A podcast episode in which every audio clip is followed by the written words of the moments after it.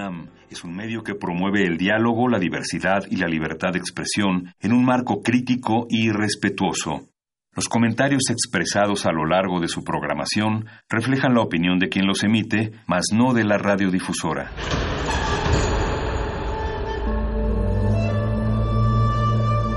Un templo para la apreciación del ser mediante el sonido. mediante el sonido. Para nosotros. El sol sale durante la noche. Nuestros gritos llevan la mesura del silencio. Y el descontento está lleno de baile y risas. A todo, incluso a nosotros, nos resistimos. La universidad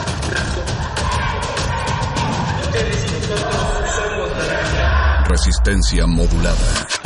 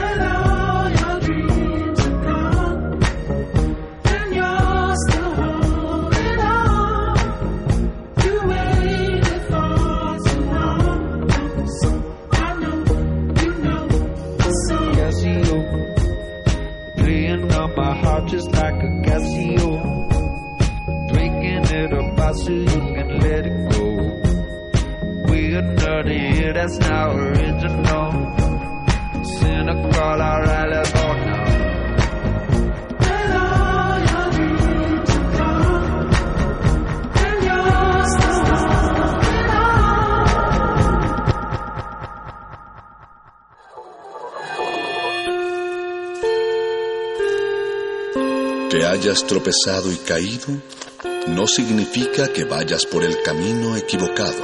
Becario cinta blanca. Significa que todavía no te la sabes. Todavía. Todavía. Bécame mucho.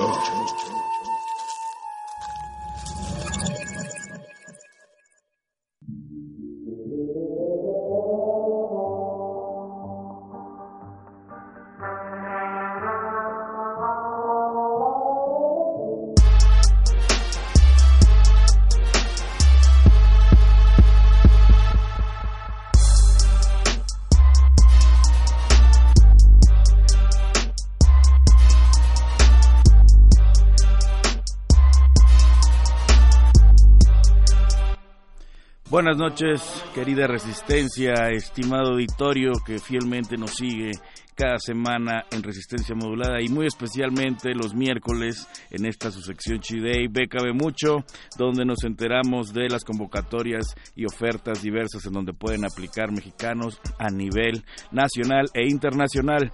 Hoy miércoles 19 de junio estamos transmitiendo en vivo desde el 96.1 FM Radio UNAM en la Ciudad de México. Eh, quiero saludar también a nuestro operador Agustín Mulia, a el Voice Betoques y Doctor Arqueles que se encuentran listos del otro lado de la cabina. Para aquellos que se quieran comunicar con nosotros, dejarnos un bonito comentario, cualquier duda o sugerencia, las vías de comunicación son teléfono en cabina 5523-5412, Twitter arroba R modulada, Facebook Resistencia modulada. Los invitamos también a que al terminar Bécame mucho su sección favorita. Escuchen Muerde Manifiesto y Playlisto. Pero vámonos de lleno con la información porque la beca es de quien la trabaja. Y la primera oferta que les traigo esta noche es la del Festival eh, del Mimo o de los Mimos 2019. Este festival se realiza en Gotemburgo, Suecia.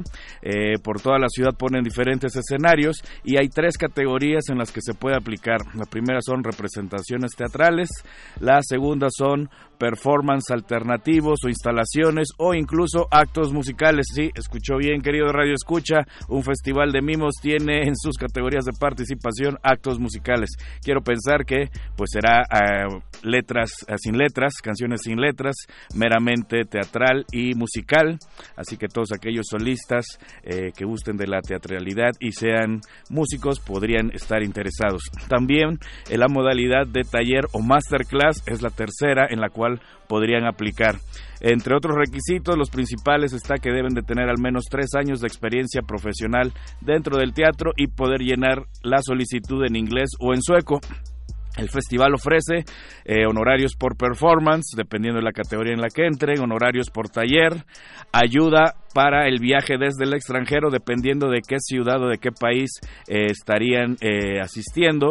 Puede ser que la cantidad les alcance para cubrir la totalidad del viaje internacional.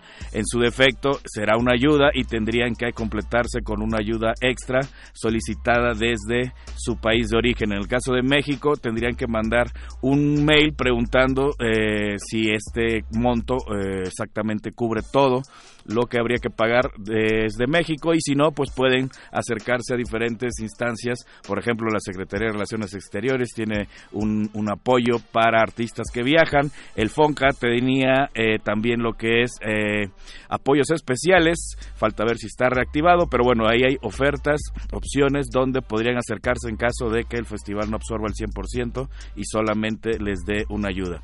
Eh, también les ofrece alojamiento ensayos y al menos una o hasta dos actuaciones confirmadas dentro de todas las fechas del festival, además de promoción y cobertura dentro de las actividades, porque bueno, ya saben que luego uno actúa muy bonito, pero nadie lo fue a cubrir, es un compromiso de este festival de mimos que habrá promoción y cobertura suficiente. La convocatoria cierra el próximo 30 de junio y ya está posteada en las redes que en un momento les recordamos.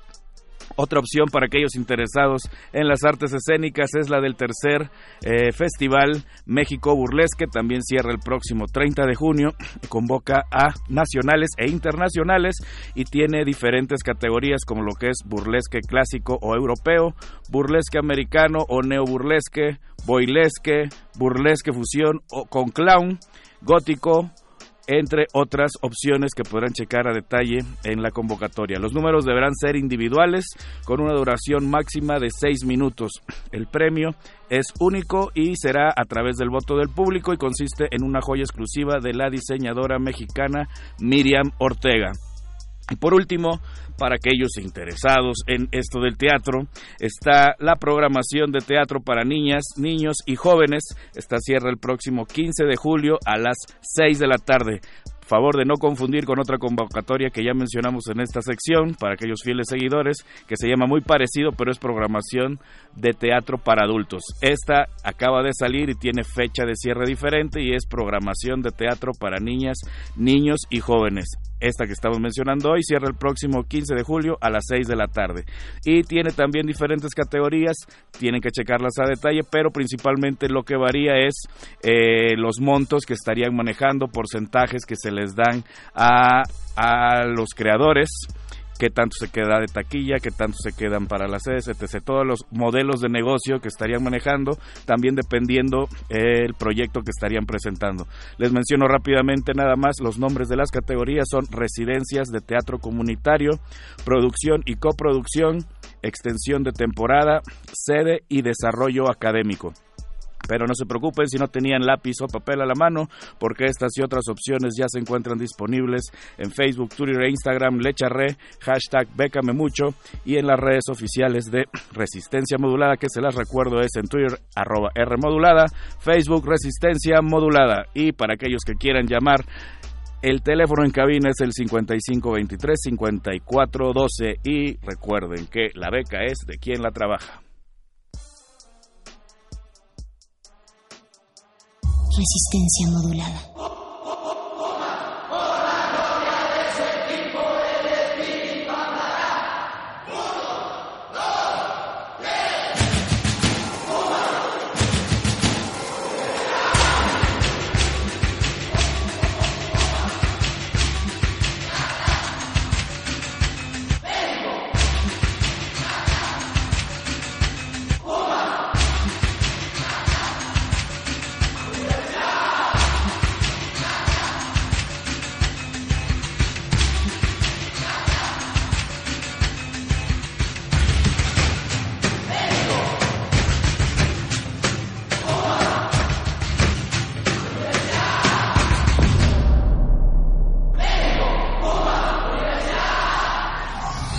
Resistencia modulada.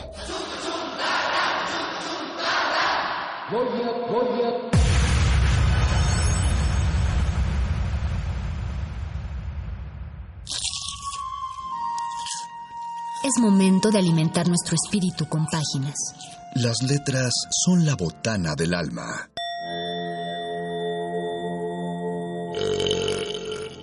Recuerda la máxima.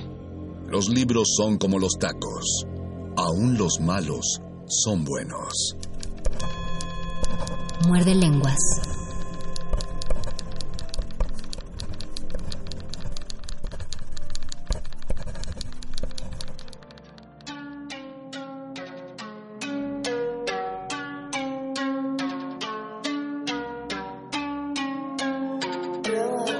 Muerde, muerde, muerde. Muerde lenguas. Muerde lenguas.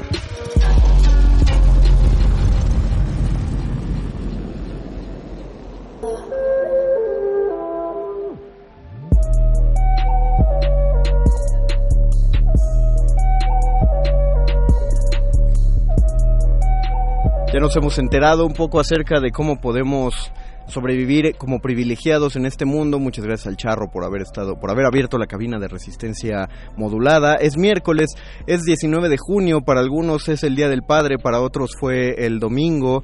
Ese no va a ser el debate de esta noche, de eso ya se habló en otra ocasión. Lo saluda desde este micrófono el mago Conde, ya que inicia esta segunda sesión de Muerde Lenguas semanal. A nombre de mi compañero Luis Flores del Mal, le mando un saludo a toda la audiencia y a él también de paso.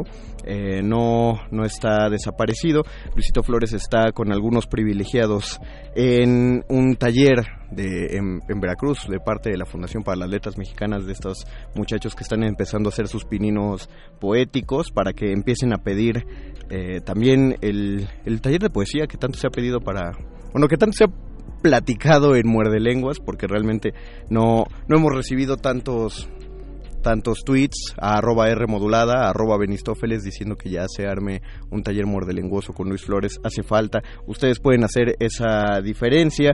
Nosotros saludamos aquí en el 96.1 de FM desde la cabina de Adolfo Prieto 133 en la Colonia del Valle. Muchas gracias. Hay, mucha producción esta noche. Le voy a agradecer a los tres productores que están pendientes de esta transmisión, a Oscar El Boy, a Betoques y al doctor Arqueles. Son muchos productores para tan poquito locutor y también un, un señorazo de la operación técnica, don Agustín Mulia, que anda allí del otro lado, atento a cómo, a cómo estábamos manejando estos micrófonos. Si están buscando la transmisión de Facebook Live en Facebook Resistencia Modulada, espérenos tantito, todavía no empieza, pero en un momento más empezará, porque este miércoles estamos, vamos a cerrar estos programas, porque nos quedan tres programas en vivo antes de hacer el merecido descanso eh, en julio, porque pues la UNAM y son vacaciones administrativas, entonces tendremos esa pausa.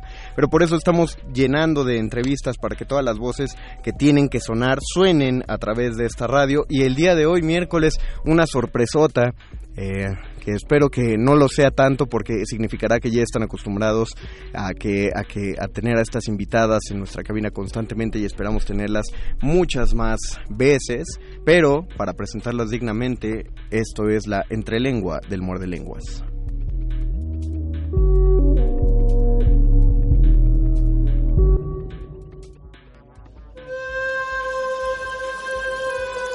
No- no- no- no- nosotros sabemos muy poco sobre poco. Por eso nos reunimos para intercambiar conocimiento. Porque entre todos, todos sabemos. La entrelengua.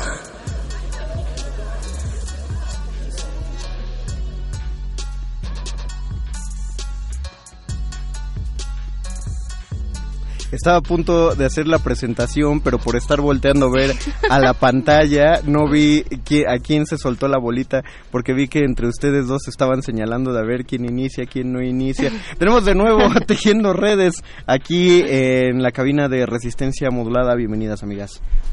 Hola, ¿cómo estás? Es que quería ver justo a quién se había pasado primero la bolita, quién había dicho primero. No, nada, ninguna dijo primero nada, pero Ah, hola, ok, ¿cómo que- estás? Hola. ¿qué tal? Un gusto estar aquí contigo. Ah, un, un gusto, Susana. Eh, por si la gente no ubica, este, a propósito de, de este proyecto que hemos tenido eh, constantemente, vamos a repetir por cuarta ocasión. Por cuarta ocasión. Por cuarta ocasión, ¿cuál es el proyecto de Tejiendo Redes? Susana, por favor. Ok, ahí va de nuevo.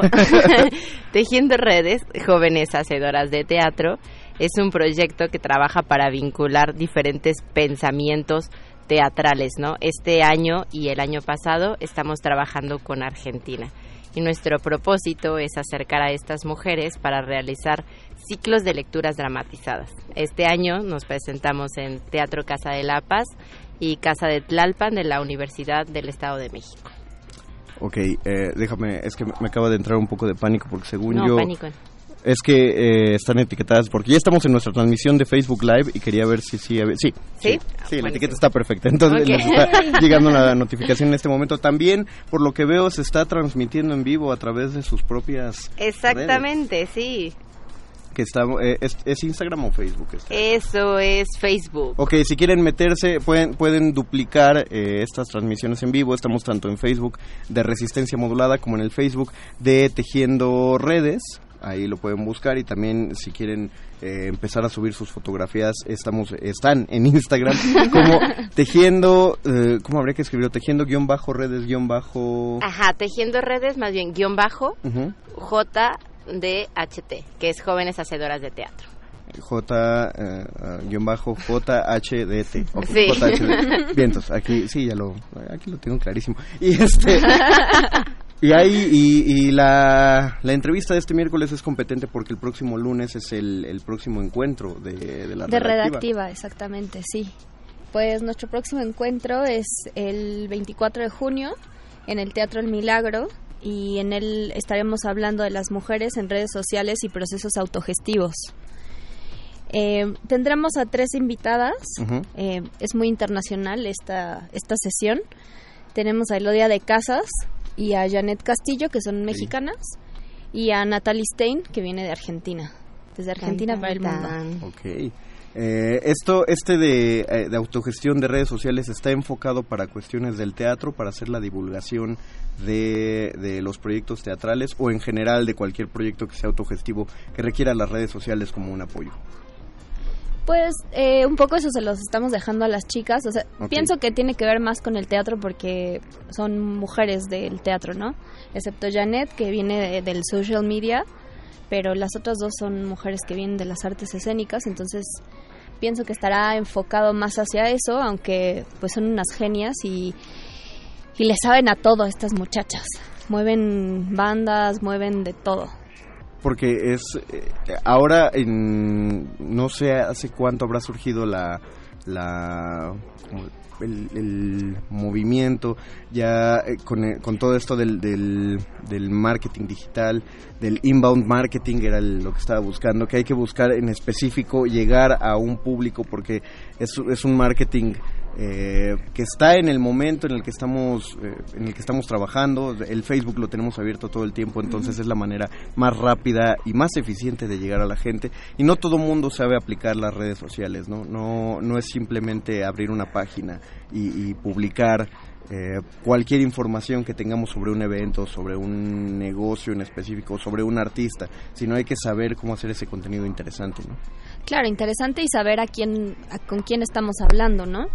Porque, bueno, yo me enteré hace poquito que Facebook, por ejemplo, subasta sus sus espacios. Sí. Entonces, pues nosotras, por ejemplo, tejiendo redes somos ahora muy pequeñas.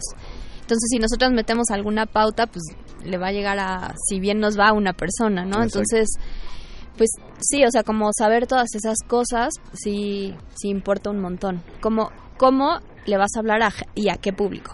Hay que, hay que estudiar primero cómo funciona la misma red social, lo que dice son una serie uh -huh. de, de, datos que aparte están cambiando constantemente porque cambia la programación de la página a menudo. Yo la una que recordaba muchísimo y que nos decían justo para las redes de resistencia modulada es que los que están nombrados como administradores de la página deben uh -huh. evitar eh, reaccionar a sus propias publicaciones desde Claro. sus cuentas personales porque eso Facebook lo ve como ah estás tratando de hinchar tu propia publicación Claro, sí, sí, sí. te la castiga le baja el alcance Sí, sí, sí. entonces no puede eh, no puedes hacer eso aparte Aparte se ve como cuando le das autolike a tu foto. Ah, Qué terrible, ¿no? pero está muy es triste. que- no, es que yo, yo creo que no hay que hacerlo porque eh, dice un amigo, es que si subes la foto está, está dado por hecho que te gusta, ¿no? no. Y sí, si no, Claro. no la compartiría. Exacto, no vas a subir una foto, ah, qué horrendo Ah, paisaje. sí, lo voy a subir.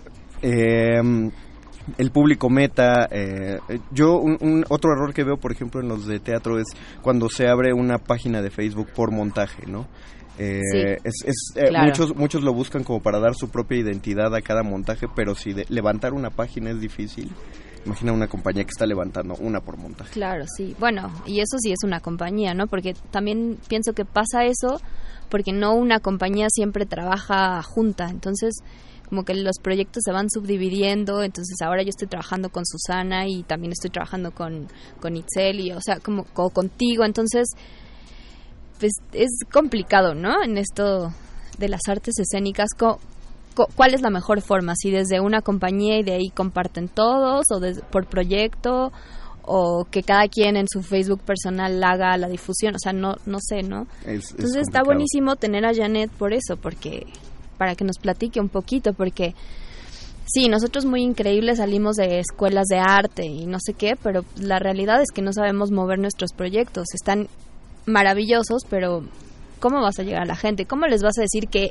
quieren ver esto? Exactamente, esa es la dificultad. Uno, si uno llega y dice, no, es que la obra está genial, te va a gustar mucho, ¿cuál es la garantía? no? ¿En qué te basas? Claro, ¿En qué te vas- basas? ¿en qué te vas para decir que me va a gustar? O sea, Exacto. te quiero mucho, eres, eh, eres mi amigo y yo sé que, que te he visto en otros montajes, te quedan bien, pero ¿cómo sé que este va a llamar mi atención? Pensémoslo, en el cine, la manera en la que tiene una película de atraparnos es un tráiler, ¿no? Y a partir del tráiler quizás se abren otros, otras campañas, pero hay un tráiler, nos dejan ver eh, un, un- un pellizquito de lo que va a ser la película. Claro. Ya de ahí uno va generando el interés y uno dice, ah, bueno, es el tono que me gusta, es el tipo de, de películas que puedo ver. Va, se permite. Pero en el teatro no tenemos esta sana costumbre de hacer el tráiler y si lo hacemos nos queda como muy artístico, muy críptico. Claro, como que los conceptos no se relacionan y no generan un diálogo con el que lo está viendo, ¿no? Exactamente, sí, son solo imágenes y uno, uno ve y dice, ah, bueno, sí, la producción está bien. Ajá, sí. Pero no me está Tienen buenas diciendo. ideas. No, eh, Ya. tienen, tienen buenas ideas, pero no me está diciendo. eh, genuinamente, yo lo vi eh, en las redes de Teatro UNAM, que ahora tienen este ciclo de la Orestiada. Ah, ok. Eh, y, a- y aparte está muy padre, ¿no? Porque eh, sí te muestran imágenes de todos estos montajes. Eh, no, no es de Lore- es los clásicos. De, ajá, sí, está Medea y... Ajá, Mm, el ataque de los clásicos, algo así le eh, pusieron. No, no no sé. tengo el nombre. Pero hay, hay, hay un trail, hay, hay un tráiler de una de las obras, sí, son los actores diciendo los diálogos tal cual, pero lo mismo, dejan mucho al espectador, a- al espectador de Facebook, a que adivine cómo va a ser el, el montaje. Igual y se están agarrando de la idea de que, ah, bueno, es Edipo. Eh, entonces, tú como espectador deberías saber ya cuál es la historia de Edipo. Claro, sí, Claro, o sea, y no, y no es así, ¿no? Luego ni las personas de teatro sabemos bien de qué va Edipo. No, y además, aunque lo supiéramos, no sabemos qué, por qué tenemos que ir a ver este Edipo. Claro, ¿cuál, cuál es lo, lo, lo interesante de este nuevo montaje, no? ¿Qué, ¿Qué de diferente a los otros? Porque pues es una obra que se hace un montón. ¿Cuáles dificultades han tenido ustedes con Tejiendo Redes? En la página en específico. En la página en específico. Mm. Pues creo que... mm, es complicado, es complicado, Conde. Eh, bueno, yo daría un paso antes de llegar al, armado de la página, ¿no? Porque eh, el simple hecho de pensar que necesitábamos eso para comunicarnos con más mujeres ya fue muchísimo, ¿no? Como que pensábamos en los pequeños círculos en lo- los que nos estábamos moviendo y le dábamos foco a eso. Entonces fue como abrir otro campo totalmente desconocido porque ninguna de nosotras tres, Fabiola, Berenice y yo, nos dedicamos o tenemos como el fuerte de las redes sociales y fue, bueno, aventarnos, abrir realmente un, un abismo y decir, esto también toca, ¿no? Porque muchas de las cosas que nosotras nos enteramos es a través de Facebook o Instagram. Creo que una de las primeras cosas que llama la atención, como debe ser eh, cuando uno utiliza una plataforma audiovisual, es que uno entra a la página de Tejiendo Redes y ve, ve que hay un diseño.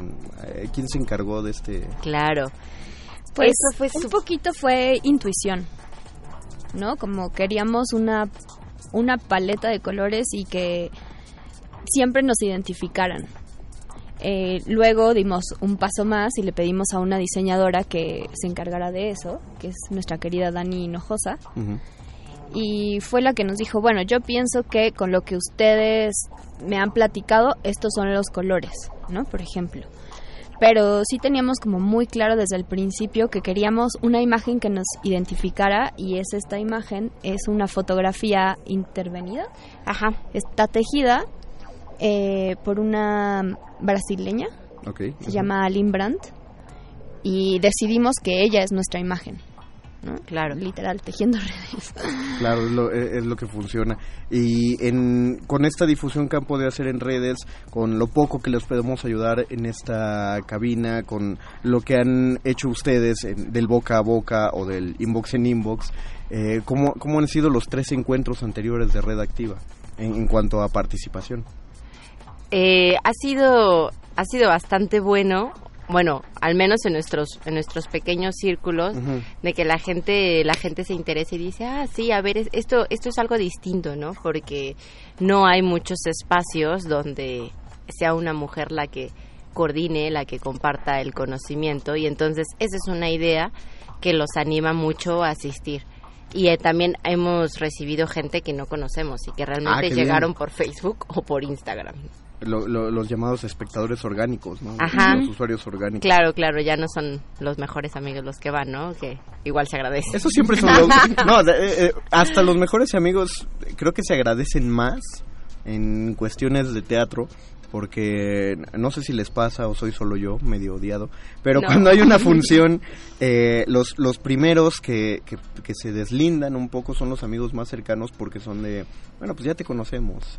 Eh, Sí, ya sabemos suerte. lo que haces, suerte, te va a ir muy bien, ¿no? Y, eh, o es más fácil decir no puedo.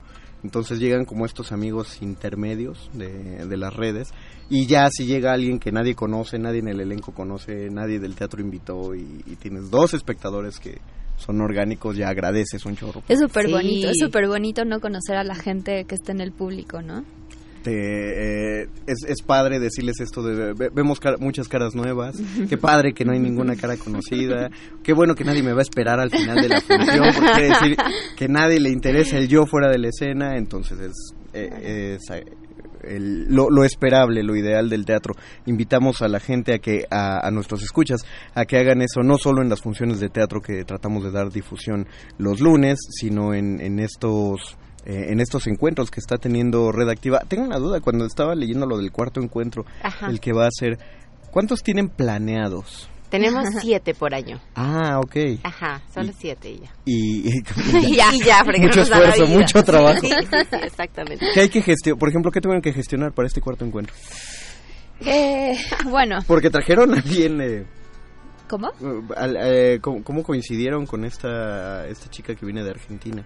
Eh, pues por otra conocida que, que coincidimos allá en Buenos Aires como muy casualmente, ¿no?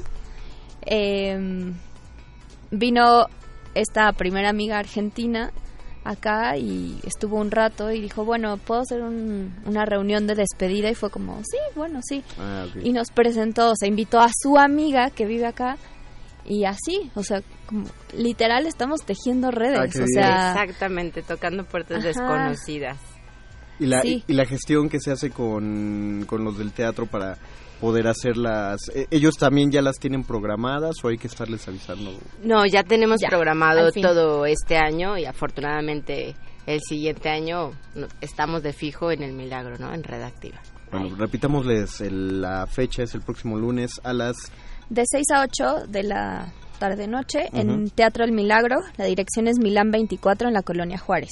Recuerden, ya ha, ha coincidido que hemos mencionado al Milagro en las últimas semanas. eh, la forma más fácil de llegar es Metro Bus Hamburgo, es Metro Cuauhtémoc. Está muy cerca de los museos de cera y de Ripley para que si quieren un referente más cercano. Sí. Este, váyanse, váyanse para allá. Lleguen como a qué hora es bueno llegar para, para alcanzar un buen lugar en el encuentro.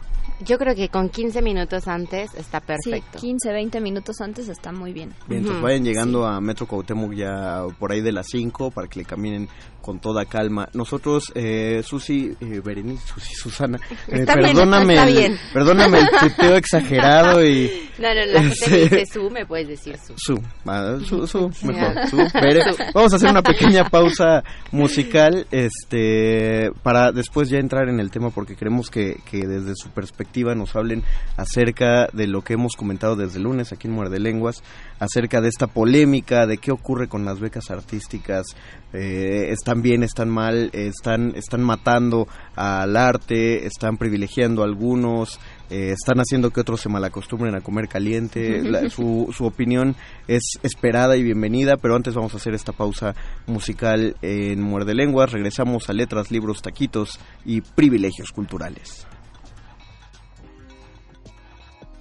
Yeah.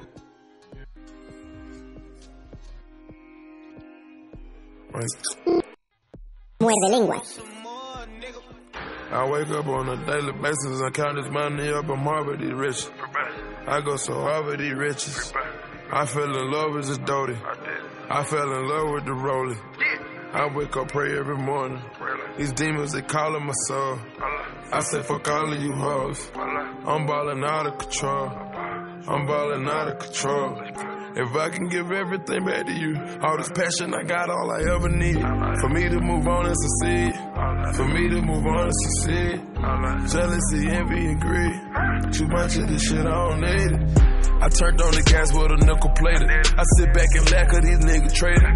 Mentally, none of this shit can fade. me. Mentally, none of this shit can fade. I came out the trenches, I really made it. I came out the gutter, I really made it. I stack up this butter, I gotta save it. Stack up the cheddar, you gotta save it. Shoot out the car and no lovey dovey. These bitches, they looking for hubby hubby. I'm looking for paper and in the city. I got a bitch located in every city. Gotta have them sticks on us in every city. Take the private, it's ugly out here, we getting it. Spent like 700,000 on both the business. I got love for the city, I just can get it. I wake up on a daily basis. I count the money, man. I'm already rich. I go so hard with these riches. I fell in love with the Doty. I fell in love with the Rolling. Wake up and pray every morning. Demons, they calling my soul. I say fuck all of you hoes. I'm balling out of control. I'm balling out of control. I'm balling out of control. I'm balling out of control. I need acknowledgement. If I got it, then tell me I got it then. I'm balling out of control. Keep on receiving the scholarships. Mail coming to the house. Nigga, please watch your mouth. I'm the one without a doubt. Yeah. And I rock Kentucky blue on these hoes. Drafted, I'm getting chewed by these hoes. Usually they just leave when we done. I don't want share no room with these hoes. Metro gon' make it boom on these hoes. And me, I just stick and move on these hoes. We got that purple rain for the pain. My niggas, we ain't changed, we ain't changed, yeah. I wake up on a daily basis. I count this money up. I'm hard with these riches. I go so hard with these riches. I fell in love with this Doty. I fell in love with the rolling. I wake up, pray every morning. These demons, they calling my soul. I say, fuck all of you hoes. I'm balling out of control. I'm balling out of control. I'm balling out of control. I'm balling out of control.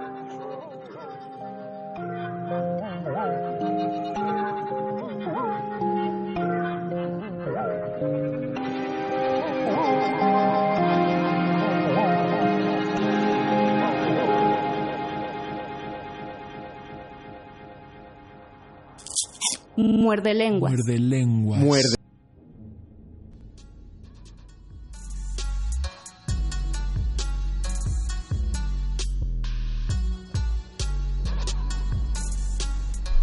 Oribe Peralta acabo de recibir una, eh, una gran amenaza si no continúo este programa de parte del productor Betoques. Ya lo dije al aire. Te responsabilizo de mi seguridad al abandonar esta estación. Alberto Lucas Benítez ya quedó registrado.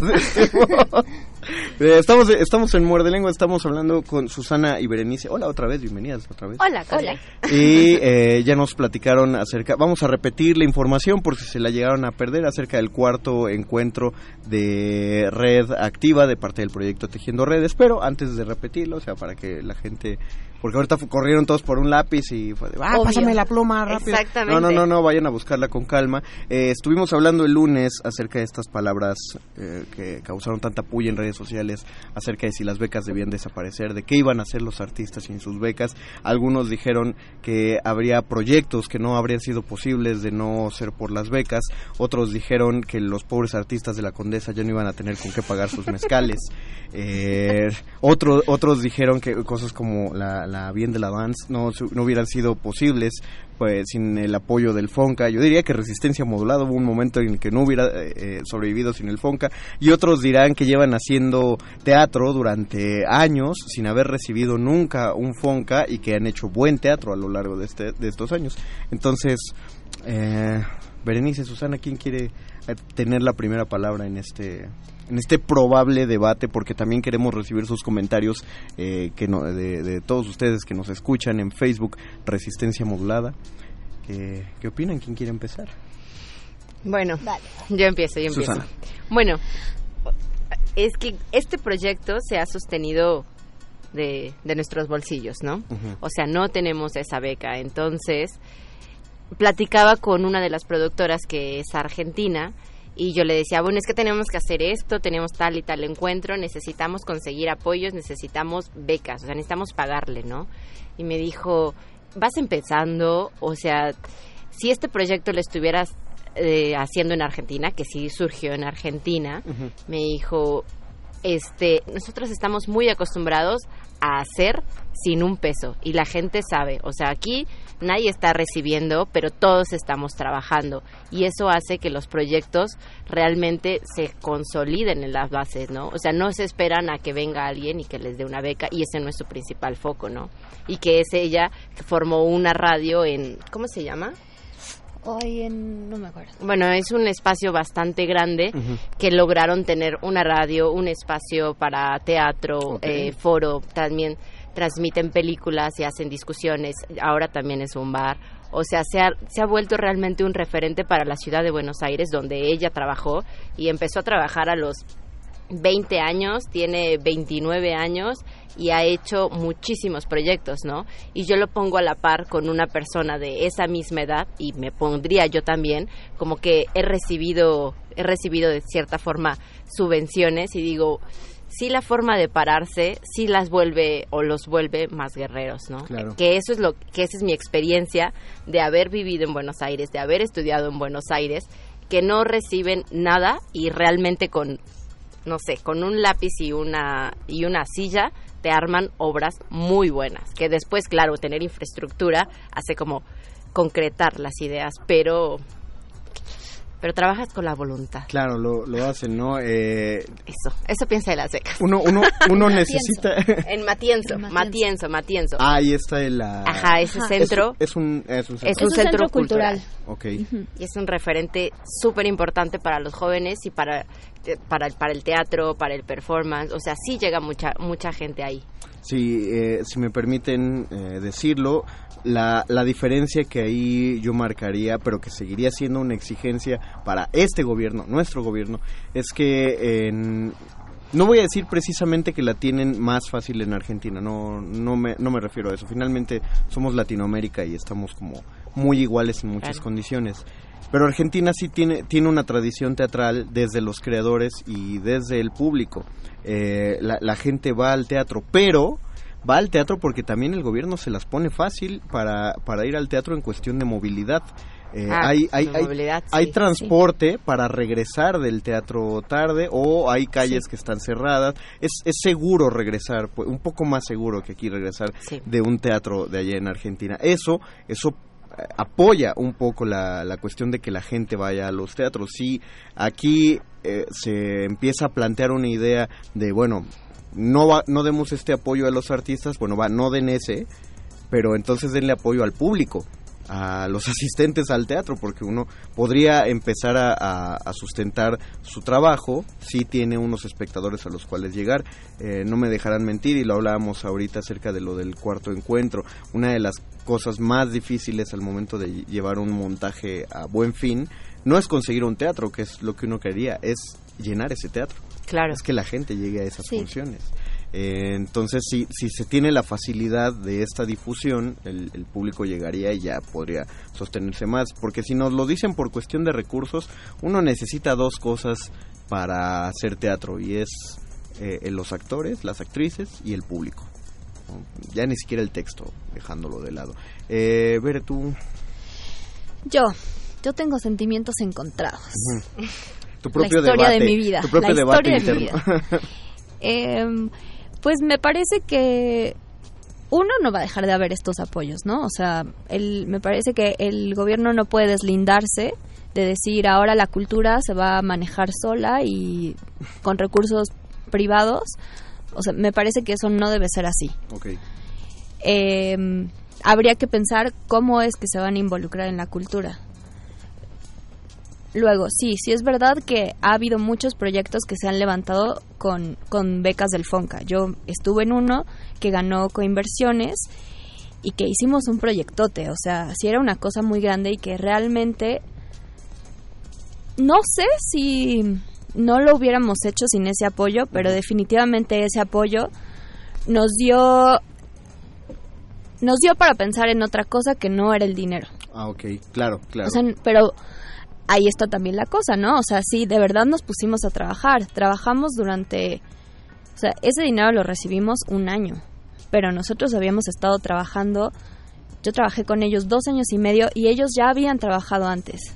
O sea, es un proyecto que tuvo mucho tiempo y que estuvo bien que tuviera ese apoyo, pero, o sea, no podemos estar esperanzados a que exista eso.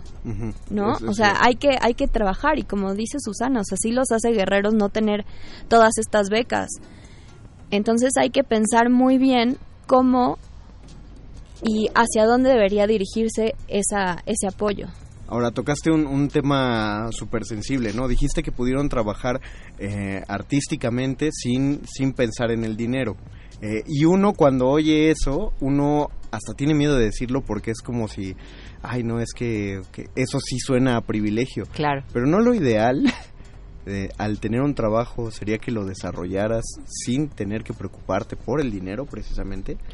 Claro, si no, sí. pienso, pienso en mi madre que es médico, ¿no? O sea, ella no está pensando a ver si le va a pagar el paciente. Exactamente. El paciente le va a pagar, Tiene que, ¿no? Ajá, no hay otra ma- no, no va a regatear. No, no, por supuesto que no. No va a Entonces, decir cuánto es lo menos. no, o sea, sí, pensar como las profesiones en una escala vertical, pues no nos conviene. Lo seguimos pensando así, ¿no? Como, o sea, sí me curo del brazo, pero no voy, pero no, no me cultivo, no, no voy al teatro, no, no. No, me- no me entretengo. Pues final- finalmente el, entre- Es- el entretenimiento también es una necesidad.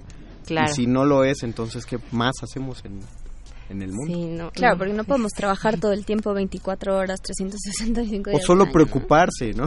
Sí, ya, o ya no digamos tanto produ- trabajar para producir, sino estar preocupados todo el tiempo Claro. por cualquier cosa que nos Sí. ataque. No se puede. Sí, sí, sí. O no debemos, es, es- es dañino. Eh, entonces, cuando tú lo planteas así de que uno puede trabajar eh, eh, enfocándose en la creación, es... Para algunos sonará utópico, pero es que es lo Pero- necesario. Claro, o sea, porque Sí. la realidad acota, ¿no? Y, o sea, sí, es bien padre y los artistas somos increíbles y somos unos forevers y hippies y lo que quieran, pero hay que pagar la renta, pero hay que pagar la comida, pero los que tienen hijos hay que pagar el colegio, hay que... O sea, la realidad acota y pues este es nuestro trabajo también, ¿no? Y todas las personas que trabajan esperan recibir un, un salario, un dinero, algo a cambio por lo que están haciendo. Entonces, ¿por qué nosotros no? Mira, ya no, ya no digamos ni la renta, si quieres. Uno, uno tiene que buscar su propio seguro médico. Sí, eh, eh, claro. esas- uno tiene que darse sus propias prestaciones y eso y esos son gastos que, que, que van minando y que nadie los ofrece. Claro, y, que na- y nadie se hace cargo de ellos, ¿no? Una beca te da un colchoncito, pero... Y entre comillas, Entre porque... comillas. Claro, y que es una ayuda, ¿no? Que no es, no, no, no se, no es igual a decir estoy recibiendo un sueldo, ¿no? Porque No es. no lo es, porque de todas maneras, ¿cuántos de los que reciben un coinversiones, por ejemplo, o una beca, se pueden dedicar 100% a lo que hacen? Probablemente los que la reciben a los 22 años, ¿no? Saliendo de la facultad luego, luego, ah, Claro. pues sí, uno...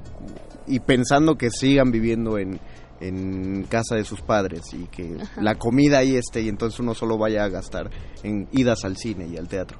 Entonces ahí es un poquito más fácil, pero Pero la realidad acota. Pero la realidad acota, exactamente, llega en algún momento. Hay que, eh, eh, todos los que tienen entonces estos apoyos, es, ah, bueno, este dinero me va a permitir estar tranquilo, pero necesito dinero, más dinero de todas maneras, para, para subsistir. En Claro, y lugares. suponiendo que ese dinero se use para el proyecto, pues, o sea, digo, lo que te dan las becas Ajá. tampoco es como que te dan tantísimo, ¿no? Que es otro punto del que hablabas allá afuera eh, antes de entrar al aire, ¿no? De, de los que reciben las becas, pero no sabemos qué hacen con ellas.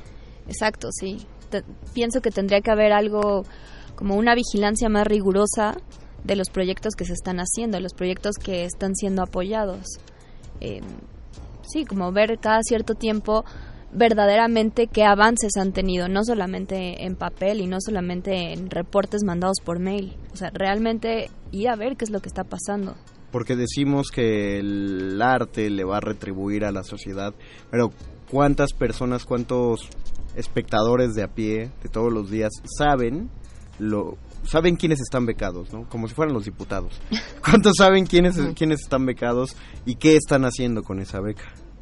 Eh, Sí, pues sí, tendrían que saberlo. Nos llegan los chistes de lo que hace la gente en los encuentros del Fonca. Y, Claro que son las fiestas, ¿no? Más Exactamente. Y las fiestas del año. los que recibieron su beca del PG nos dan más claridad de lo que hacen con sus becas mediante sus... Bueno, puede que no les den el mejor uso, pero al menos sabemos en qué se están yendo los Claro. impuestos. Sí, sí, Y sí. "Ah, bueno, ese chavo está pagando unos tenis. Qué padre. Qué bueno, qué, bueno, por él. Qué bueno por él. Disfrútalos. Disfrútalos. Pero Sí, es, es un tema complicado, ¿no? Porque, o sea, estas becas realmente cuánto apoyan y, y qué tanto nos facilitan la vida y también qué tanto nos la complican. Porque, por ejemplo, yo, todos mis proyectos, excepto ese que te conté de Ajá. conversiones, todos mis proyectos han sido autogestivos. Y también pasa que, no sé, como que le metes todo porque tiene que salir, porque tiene que salir y porque hay que dar funciones y porque hay que ganar de eso, porque no estudié cuatro años para... porque para eso nacimos. Exacto. Entonces, pues no sé, me parece que habría que hacer un, un balance de qué tanto ayudan estas becas, qué tanto no, y si sí, cómo, y cómo se reparte el dinero, y cómo... O sea, no sé, pienso que a lo mejor sería más productivo tener un proyecto que tenga más dinero, pero solo uno en lugar de 15. Ok. Ahora... No, o sea, No, no, pienso no, cosas. no, está bien, no, no, no te vas a hacer viral, no te preocupes. no, y no me importa. Pero, o sea, pienso cosas, ¿no? Y, y creo que a partir de este comentario lo de esta señora, lo, lo bueno es que pues nos pusimos todos a pensar, ¿no?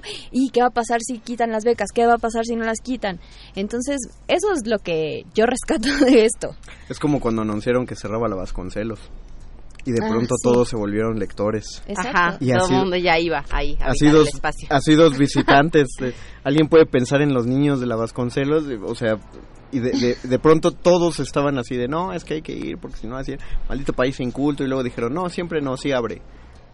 Claro, o sea, yo, eh, me, me hubiera gustado ver que, cu- cuál hubiera sido la asistencia ese día que se reinauguró la, biblioteca Vasconcelos. Claro. Ahora, eh, no quiero echarle más limón a la herida, No, no, va. pero cuando ustedes, cuando ustedes dicen que levantan un proyecto como el de Tejiendo Redes o sus proyectos teatrales desde sus bolsillos, yo siento que un, un, espectador promedio dice, ah, bueno, ah, qué- qué mal, pero qué bueno que lo hacen. Y no pensamos que, bueno, ¿y de dónde sale ese dinero de los bolsillos? ¿De, que, de a, a qué le están quitando dinero de sus propios gastos para hacer esta, esta autogestión? Eh, me gustaría que, le dieran a conocer a, a los escuchas justamente de dónde proviene eso. No que digan exactamente dónde trabajan o, de dónde viene, pero es que hay, hay gente que tiene que, hacer, que organizar hasta fiestas, que se va a vender dulces para pagar producciones que no tienen que juntar 100 pesos. Ya sé, yo estoy muy impactada que quiero compartir. Adelante. Perdón. Eh, una historia de del cómo surge el periférico de objetos eh, de mi- que fue parte de Emilio García Huevi, ¿no? Porque eh, estando allá estudié con él y él y él decía, o sea, ustedes no no creerán, pero yo fui taxista un año por las noches y junté ese dinero para para invertirlo todo al, al periférico. O sea, yo me tenía que, me volví taxista. ¿Y dónde y cuándo dormía? No, no dormía, o sea, es, es que le gira la cabeza a mil, pero es, esas historias que yo decía, pues sí, ¿no? Y ahora, hablando de tejiendo redes, Ajá. sí, yo estoy como, bueno, tengo un dinero extra. O me compro cosas que necesito de la vida personal o lo invierto a todas estas cosas. Pues mientras no haya dinero, tengo prioridades, ¿no? Y se Claro. va al proyecto. Hay que hay que levantarlo. Hay que levantarlo, sí. La próxima vez que, que eh, no no no les quiero dar una bofetada así de, de sean ustedes ustedes sí son privilegiados. No, no más bien como como ponerse tantito en los zapatos. Eh, si allá afuera alguien tiene un trabajo de oficina, qué bueno, o sea, siempre lo voy a aplaudir, lo, Qué- qué, qué bueno, y si les gusta mucho mejor, Qué bueno, sí. pero la próxima vez que, que vayan a comprar un cafecito una dona, bueno, la dona, el café sí es canasta básica, una donita o algo así, y piensen cómo, cómo debería ser si ese dinero lo dejan en, en la dona o, o si mejor lo guardan para un proyecto que tienen que ejecutar, pues ya, ya estarán un poquito más en la posición de Susana. Sí, sí, no, pues yo hago un montón de otras cosas, ¿no? Tengo, no sé, soy mesera, doy clases, doy clases de, de teatro, de inglés, de así, todas mis habilidades, todos mis expertise los pongo para, pues para ver de qué sale. Y, y también hay, hay algo que, o sea, fui a hacer una maestría a Buenos Aires y digo, o sea, ya, ¿no? Ya estuvo bueno, o sea, no, no porque, no por demeritar el trabajo de una mesera o de una maestra de clases particulares, pero yo no estudié para hacer eso. Exactamente. ¿no? O sea, no me preparé cuatro años y luego dos años de maestría para En el eso. extranjero. En el extranjero, además Exactamente, que... fue un dineral. Sí, o, o sea... Decía que no quería echar limón a la herida, ¿eh? pero no, es que No, está bien. no, claro que es difícil. No, no, pero, o sea, está bien como también valorar eso y... Y también nosotros mismos, ¿no? Que luego le digo a Susana, ya no quiero ser mesera. O sea, está muy bien por la gente que lo hace y que lo quiere hacer. Está increíble, pero yo no. Y, y- y lo curioso es que no es no no eres la primera eh, persona de teatro que he escuchado No, ni que la dice última, o sea, trabajan también siendo modelos para pintores, o sea, tengo una amiga que trabaja eh, para, modela para pintores, para escultores, y entonces había que ensayar a las 11 de la noche, 10 de la noche, que ella ya salía de trabajar, y en ese, o sea, pues porque si quieres hacer las cosas tiene que ser así. Claro. Y tampoco es como, ay, pobre de mí, soy una mártir. No, pero, o sea, son decisiones que uno va tomando, que una va tomando. Pero pues sí estaría chido que la gente supiera todo lo que invertimos de, de tiempo, de cabeza, de todo para levantar un proyecto. Por eso hablen o saluden bien a, a- Va a sonar un mal chiste, pero lo estoy diciendo en serio ver, porque conozco mucha gente. Cuando vayan a un, a un café, a un restaurante, Claro. saluden bien y traten bien a los meseros, porque uno les puede asegurar que muchos meseros de ahí no están ahí porque eh, siempre dicen, no, pues para qué no estudia, o ha de estar estudiando, pero en la preparatoria. No, no, no, la- las, principalmente las actrices de teatro son comeaños, entonces uno piensa que, está- que, que la mesera tiene 19 años, 20, que estén estudios de preparatoria todavía en formación. Y, y no, ya son ya son egresadas, ya han, tenido diplomados, eh, maestrías, eh, todos los talleres que ustedes se los ocurran. Y eh, es que ese es el trabajo, eh, dice una amiga, este es el de la casa, o sea, con este se paga la casa. Claro. Y el de mi vida ya es todo lo que hago por las noches, que eh, los montajes, los ensayos, escribir, la- los claro, claro. carpetazos. Sí, las carpetas, también esa es otra, ¿no? De la gestión. Las carpetas. El carpetismo Así, que le llamo aprendí. yo. O sea, pues hay que invertir un montón de tiempo, estar pensando todo el tiempo, así como, ¿cómo voy a tener esto? ¿Cómo voy a poner esto que tengo en la cabeza en una cuartilla? ¿No? ¿Cómo? Y, y- y para poner en contexto a la gente que dicen qué es eso de las carpetas, la Ah. carpeta es eh, porque lo, lo ah, sí, lo hicimos el como lo hicimos como muy local, ¿no? común, ¿Qué se- qué- porque todos saben que es el Exacto, carpetismo, ¿no? Claro. ¿Qué es una carpeta? ¿Qué, qué trae una carpeta? A ver, lo que aprendí después de la carrera y la maestría, aprendí a hacer carpetas. Muy bonitas. Entonces, ¿qué es? Es un portafolio donde pones tus mejores fotos, donde dices lo que quieres lograr, pero lo dices de una forma clara que todo mundo te entienda, porque te van a leer en tres segundos. No debe de pasar de una hoja. Después desarrollas el proyecto, o sea, lo que vas a hacer, así, súper puntual, como una serie de instructivo de así. Primero, eh, abra el refrigerador, saque tres tomates, así tal cual, es lo que vas a hacer. Y después, ¿qué más? Pones el contacto. ¿Dónde, dónde rayos te localizas? La, gente, la gente dirá, ¿y para qué hacen esas carpetas? Pues porque como hay chorros y chorros y chorros de grupos teatrales en la ciudad y en el país, entonces uno tiene esas carpetas para pedir un, un lugar donde presentar la obra, para este poder venderla a- idealmente a algún este gestor particular de no sé, en un museo o algo. O sea, es la manera de presentar tu obra. Lo que decíamos muy al principio, cómo convences a la gente de que lo que estás haciendo es bien, es atractivo y es funcional. Todo parte desde la carpeta. Y así como así, aunque no lo sintamos, ya se nos acaba. No, hay que hacer un comercial. Adelante, adelante. Vamos a hacer un comercial porque nunca sabes quién te está escuchando. Ok. Tejiendo redes nos pueden contactar porque ahora estamos, vamos a empezar a trabajar con una fundación, Novangardo. Entonces, a través de ellos podemos recibir donaciones, así cualquiera que nos quiera patrocinar, una mujer que diga, venga, estas chicas tienen super ideas, por favor, contáctenos. ¿Qué más? Vamos a organizar tardes de té en la Casa de la Cultura de Tlalpan. Ah, ok. Porque, porque uno está quedándose en bancarrota. No, no, no, Entonces, bueno, por favor, acompáñenos. ¿Qué más de nuestros comerciales? Es todo, sí, es todo. Perfecto, si quieren, si quieren eh, atenderlos más o, o saber estos nuevos, las nuevas ideas que vayan surgiendo de cómo apoyar a Tejiendo Redes, entren a Facebook de Tejiendo Redes o entren al Instagram de Tejiendo Redes guion bajo JHDT. Muy bien. Muy bien, agradecemos a don Agustín Muli en la operación técnica. Muchas gracias al doctor Arqueles en la producción y a Oscar El Boys en la producción y a Betoques en la producción. Nosotros los dejamos porque se este ya viene manifiesto, pero antes viene la nota nuestra. Muchas gracias, Berenice. Muchas gracias a ti. Muchas gracias, Susana. Muchas gracias, Conde. Muchas gracias a ustedes que están escuchando el otro lado de la bocina. Nos escuchamos el próximo lunes en otro Muerde Lenguas. Chao. Última enseñanza del día. El dinero no compra la felicidad, Pero compra libros y tacos. y eso se le parece mucho. Medítalo. Resistencia modulada. 2019. 100 años del fallecimiento de Amado Nervo.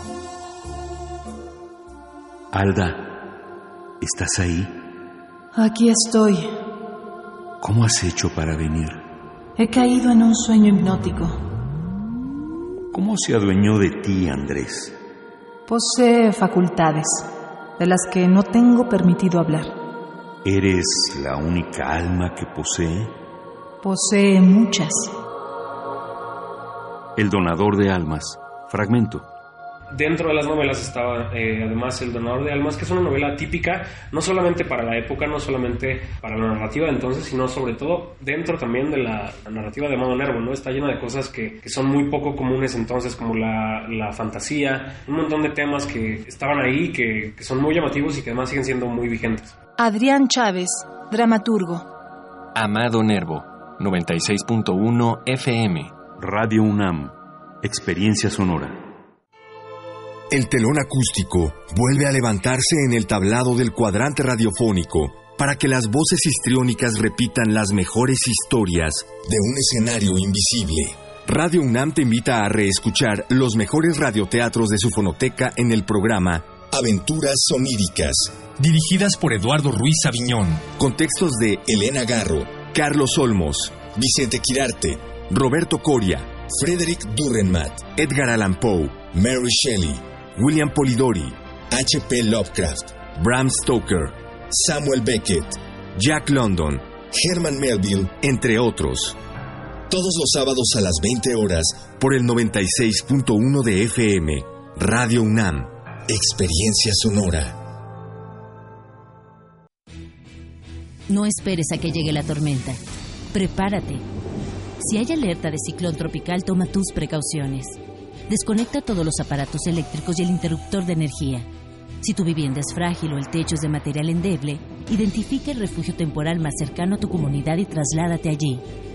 Sigue las recomendaciones de protección civil y mantente a salvo. Comisión Nacional del Agua. Gobierno de México.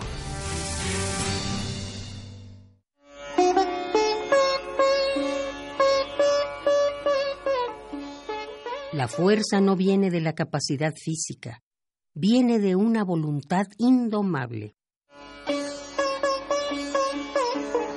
Gandhi.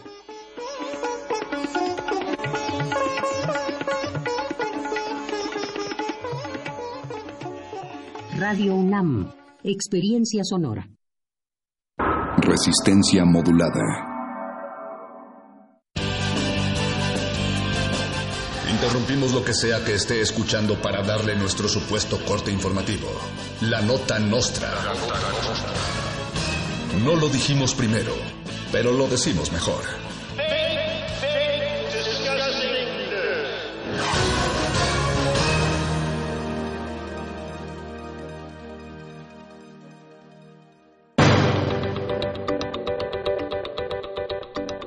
Bienvenidos a la Nota Nostra, el único noticiario que no se desvela los fines de semana. Reactivan la alerta de spoilers por el reestreno de Avengers Endgame. El gobierno federal, en colaboración con Facebook, anunció que se sancionará a las personas que emitan spoilers en redes sociales acerca de la película de Los Vengadores. Esto luego de que Disney y Marvel anunciaran su reestreno con dos minutos de escenas extras y con las mismas inconsistencias en la trama. Disney y Marvel anunciaron que no habrá descuentos para los ñoños que pagaron 3 mil pesos por ir a la premier del estreno original. Andrés Manuel López Obrador inició una conversación con Mark Zuckerberg vía Skype y después de tres días siguen platicando. Al principio, el creador de Facebook se sorprendió por la extrema lentitud del Internet en nuestro país. Luego descubrió que en realidad es porque así abre el peje, pero luego descubrió que el problema son ambas cosas. El gobierno y Mark Zuckerberg buscan colaborar juntos para llevar Internet a todo el país. Al parecer, la plática y las negociaciones se extenderán en la misma sesión de Skype por más de un mes. Gobierno de la Ciudad de México se gasta el presupuesto para comprar más y mejores trenes del metro en pantallas para ver qué tan lento viajan los trenes viejos del metro. En conferencia de prensa, la jefa de gobierno Claudia Sheinbaum dijo que las pantallas permitirán saber eh, de manera eficiente y en tercera dimensión qué tan lentos son los trenes y qué tan tarde vas a llegar a la escuela o a tu trabajo. Durante la instalación de las pantallas, el avance de los trenes será lento. Y en otras noticias, Oribe Peralta reveló que se fue a las Chivas por culpa de, una traición de Raquel Vigorra. Esto fue la nota nostra. Sigue en sintonía con Radio UNAM.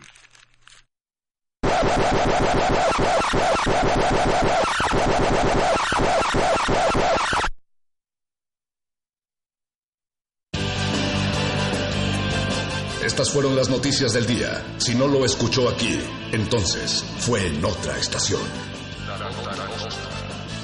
¡Maldito aparato! ¡Qué más gracioso!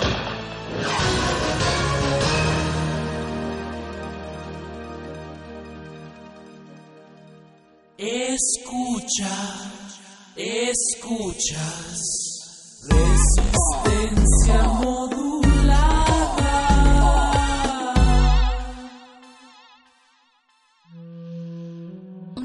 Individuo puede resistir casi tanto como un colectivo, pero el colectivo no resiste sin los individuos. Manifiesto.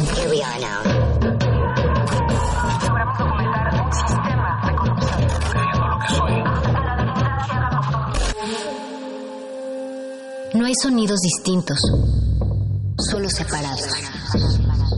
Tu cuerpo es una revolución. Manifiéstate.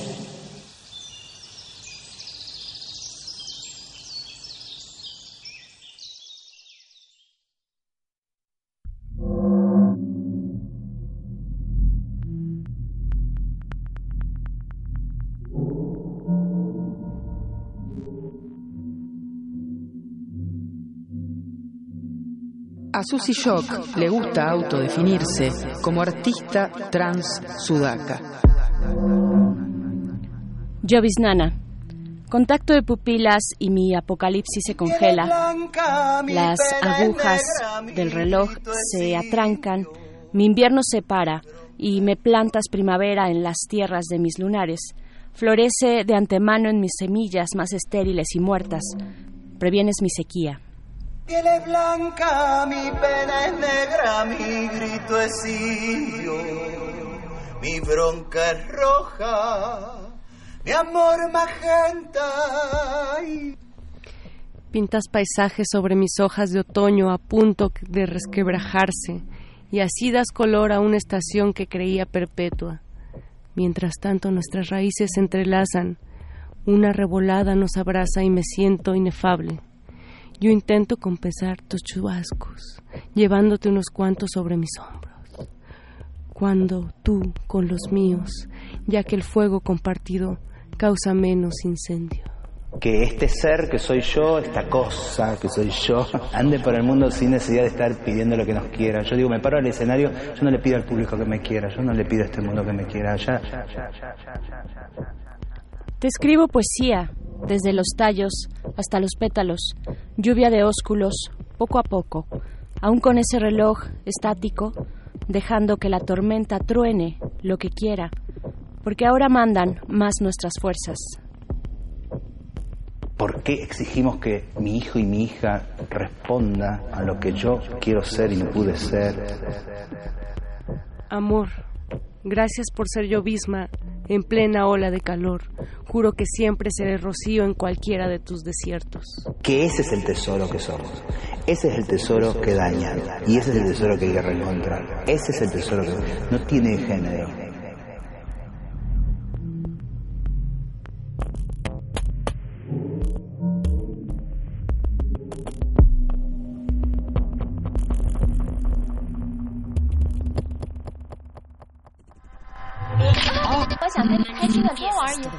Manifiesto.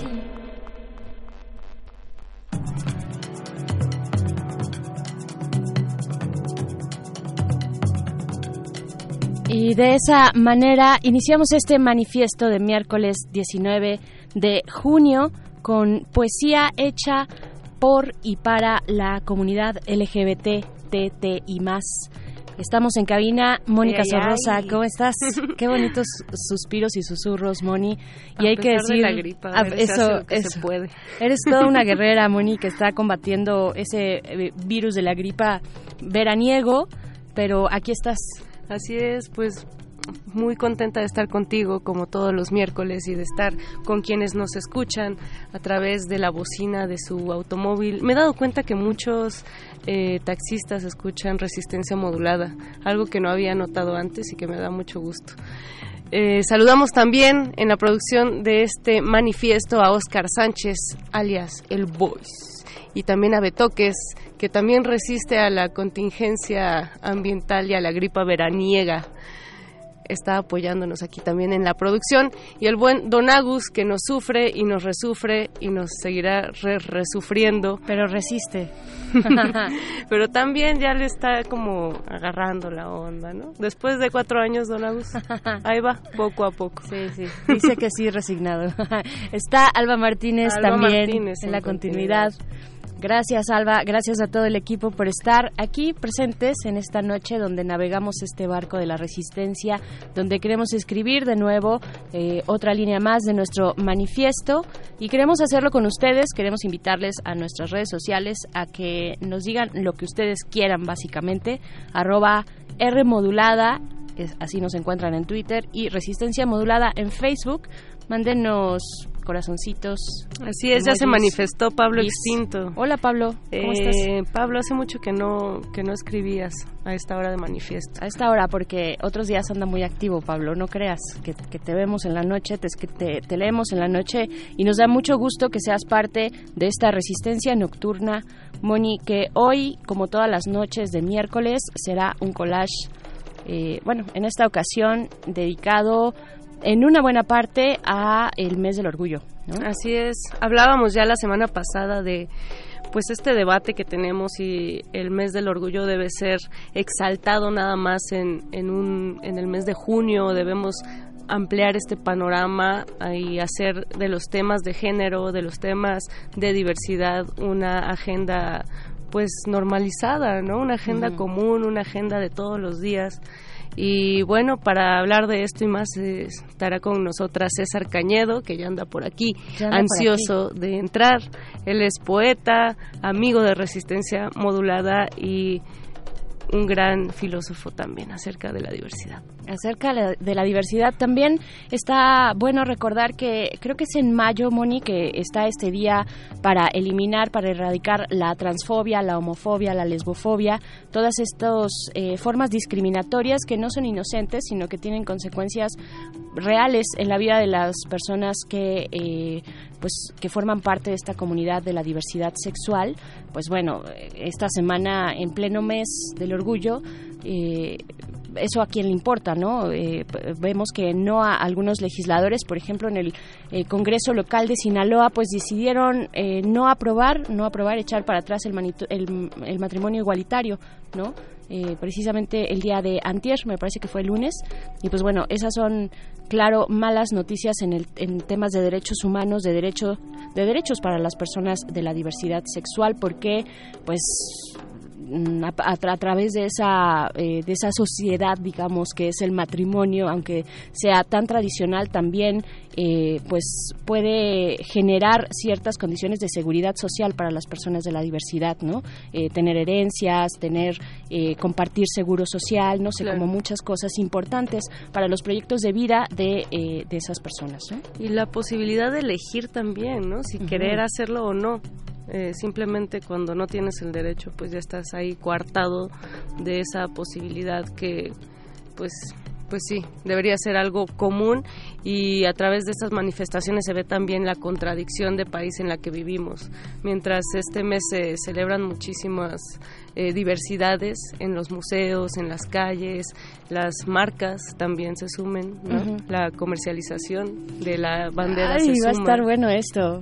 Pues lo vamos a estar platicando, como ya dijiste, con César Cañedo, poeta, profesor de la Facultad de Filosofía y Letras, bailarín de Vogue, también, bueno, eh, estaremos en eso y también en nuestra colaboración semanal con Ballenas Blancas, esta colaboración con NoFM, chicas, las queremos mucho, a las chicas de Ballenas Blancas y tenemos más todavía. Así en Encuadre hablaremos del centenario de la corriente Bauhaus y de la escuela del mismo nombre con Arquine, que también son grandes, grandes aliados de esta resistencia modulada. Entonces prepárense porque este manifiesto está por comenzar. Vámonos con música. Esto es de Tani Tagak. La canción es Uja del disco Animism. Es una, ella es una artista canadiense y cantante de garganta de Cambridge Bay. En diciembre de 2016, Tagak recibió la Orden de Canadá, uno de los honores más, más altos de aquel país. Vamos a escuchar esto. Están en manifiesto. Manifiesto.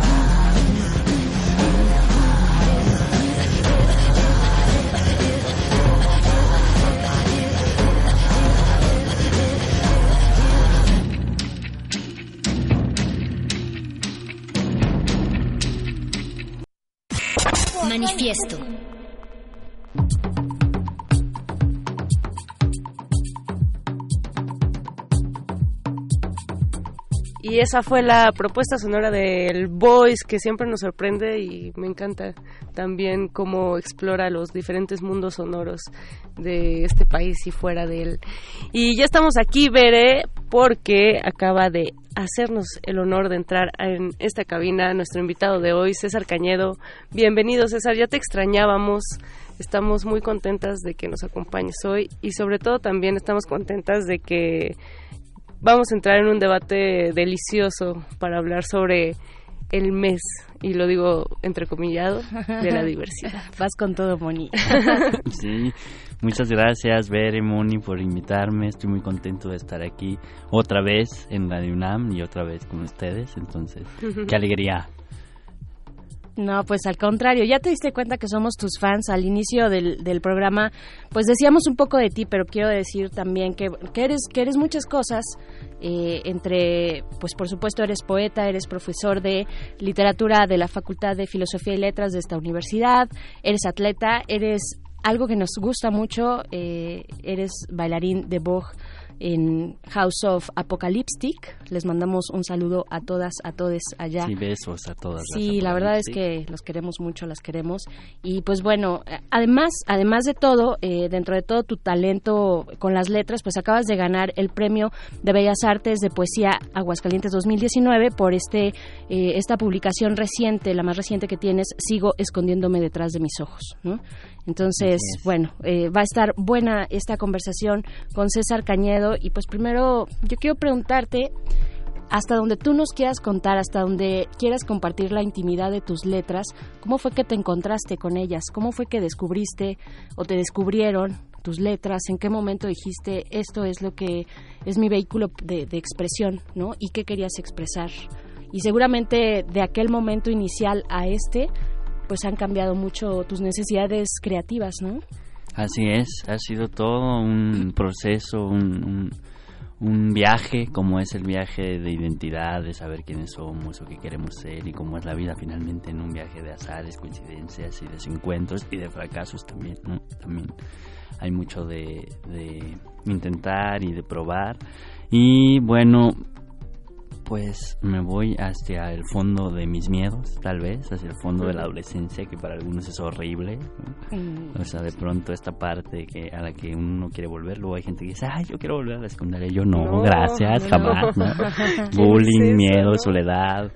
Y justo estos caminos donde aparentemente estás solo con el mundo y nadie que te ayude, que te aconseje, ¿no? Que eso es algo, por otro lado, que debería de cambiar para, sobre todo para los que somos de alguna manera distintos o de muchas maneras distintos en ese espacio, Entonces, pues, eh, yo en un pueblo pequeño, ¿no? Y con esta flor que ya traía por ahí, estas mariposas o estas, estas ganas distintas. Y pues fue un poco esconderlas, esconder esa parte y encontrarme justamente en leer y escribir. Como para, pues de alguna manera sacar esa parte y, y, poder escribir a, a la gente cercana, querida, porque no olvidemos que una función muy importante de la poesía, de la escritura, es la catarsis, ¿no? Hacer catarsis, conectarte, sacar lo que traes muy adentro, ¿no? Y pues no sé si, si, me encontró la escritura, yo la encontré, las dos nos encontramos en esa, en esa soledad adolescente y desde ahí pues ha sido todo un camino de, de reconocer, de probar, de intentar, de ser poeta y ahora bueno ya ya tener muchos frutos con eso. Pero bueno, César, leer y escribir son actos, digamos, introvertidos, actos que puedes hacer en la soledad, que puedes hacer en tu cuarto, y pasar de escribir y de leer a tener una voz propia, a, eh, digamos, acuerparte, ¿no? Tener conciencia de este cuerpo, expresarte, poder decir las cosas y luego dar el paso al baile? ¿Cómo, cómo es este proceso de pues de crecimiento como tú mencionas? Pues soy muy inquieto, no tengo novio y tengo mucho tiempo libre y muchas ideas y mucha energía por ahí y siempre el cuerpo también me acompaña mucho, ¿no? Es decir, por un lado esta parte de soledad, de reclusión, pero también por otro lado siempre hice atletismo, deporte, que era lo que había a la mano allá en Sinaloa, en el fuerte. En Sinaloa, además. Ajá, además, ¿no? Que, que, además ahorita terrible, triste noticia que acaba de haber pues un absurdo, un sin sentido de, no aceptar el matrimonio igualitario en el Congreso, ¿no? que podremos tener muchas reservas al hecho del matrimonio, pero que es un derecho, una oportunidad, una parte visible de una sociedad y de, algo que existe, que está y que va a estar.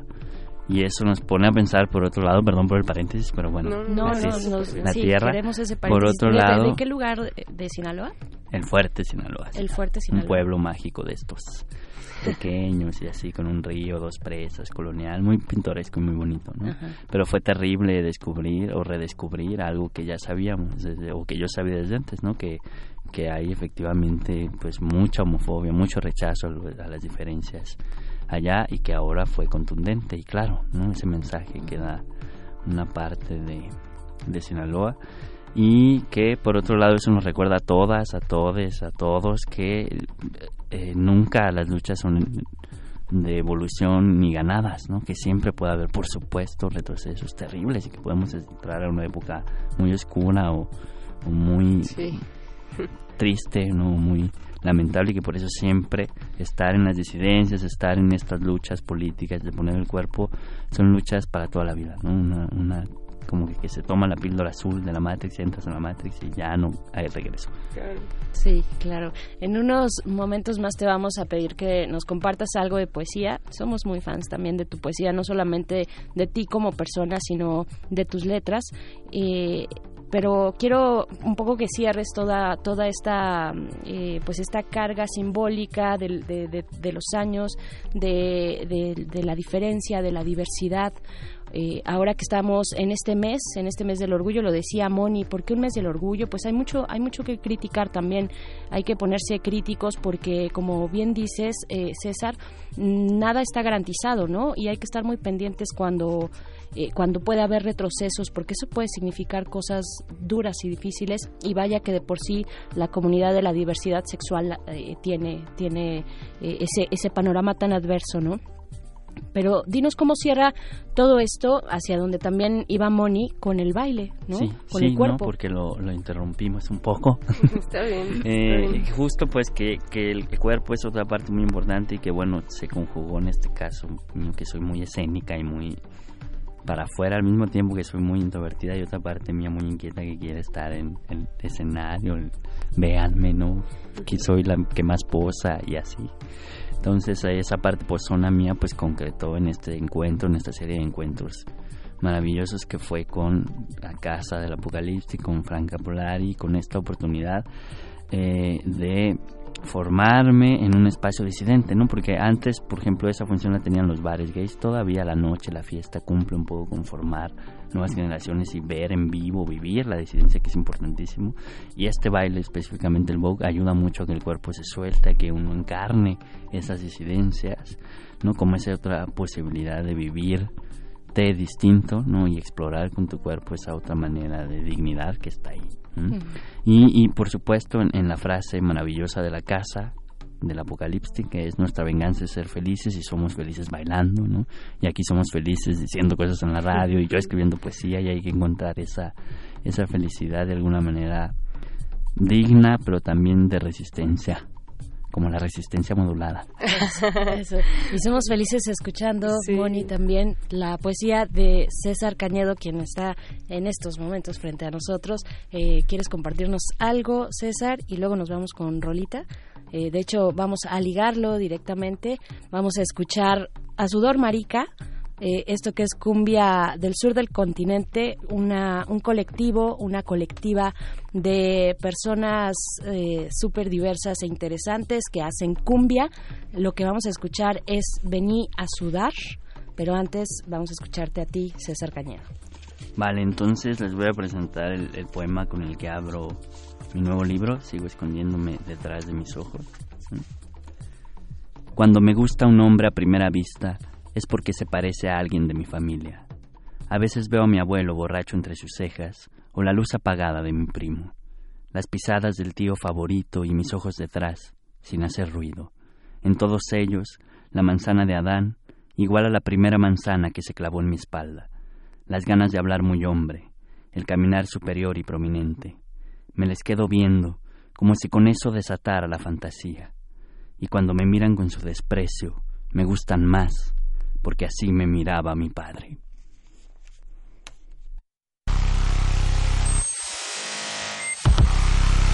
Manifiesto.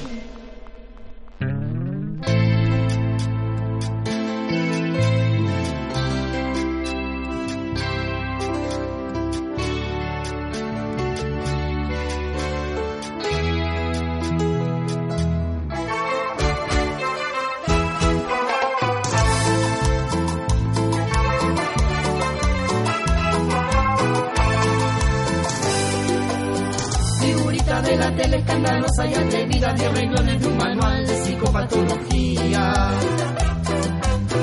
Andan en la mala vida, vergüenza de la familia, ya no nos fumamos tu violencia interpretativa.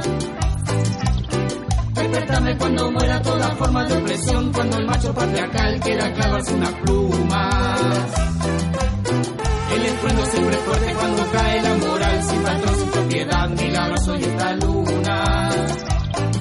Déjame sentir que siento, déjame y hace silencio, déjame vivir sin nombre, ya no lo quiero. Déjame sentir que siento, déjame y hace silencio, déjame vivir sin nombre, ya no lo quiero. Venía a la fiesta, proba esta tonta que pasa, no es una secta. Bailamos cumbia al lado del río, venía a sudar. No te pedimos los documentos, que tengas un recibo de sueldo. No te pedimos que sea del gremio, venía a sudar.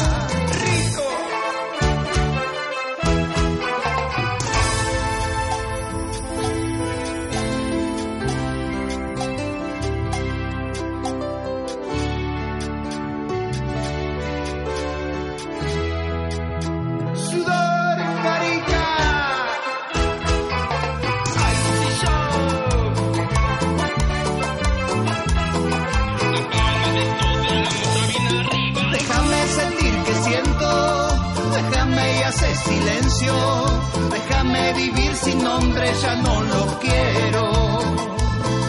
Déjame sentir que siento, déjame y hace silencio, déjame vivir sin nombre, ya no lo quiero. Venía a la fiesta, proba de esta punta que pasa, no es una secta. Bailamos cumbia al lado del río, venía a sudar. Te pedimos los documentos, que tengas un recibo de sueldo. No te pedimos que sea del gremio, venía a sudar.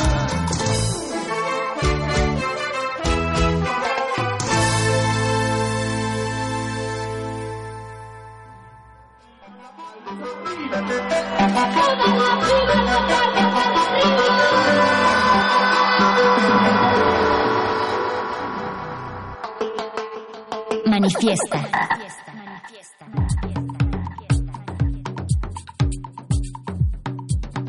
Estamos de vuelta aquí en Manifiesta, en Manifieste. Ustedes también manifiéstense en nuestras redes sociales, arroba R modulada en Twitter, ahí los leemos directito y también Resistencia Modulada en Facebook.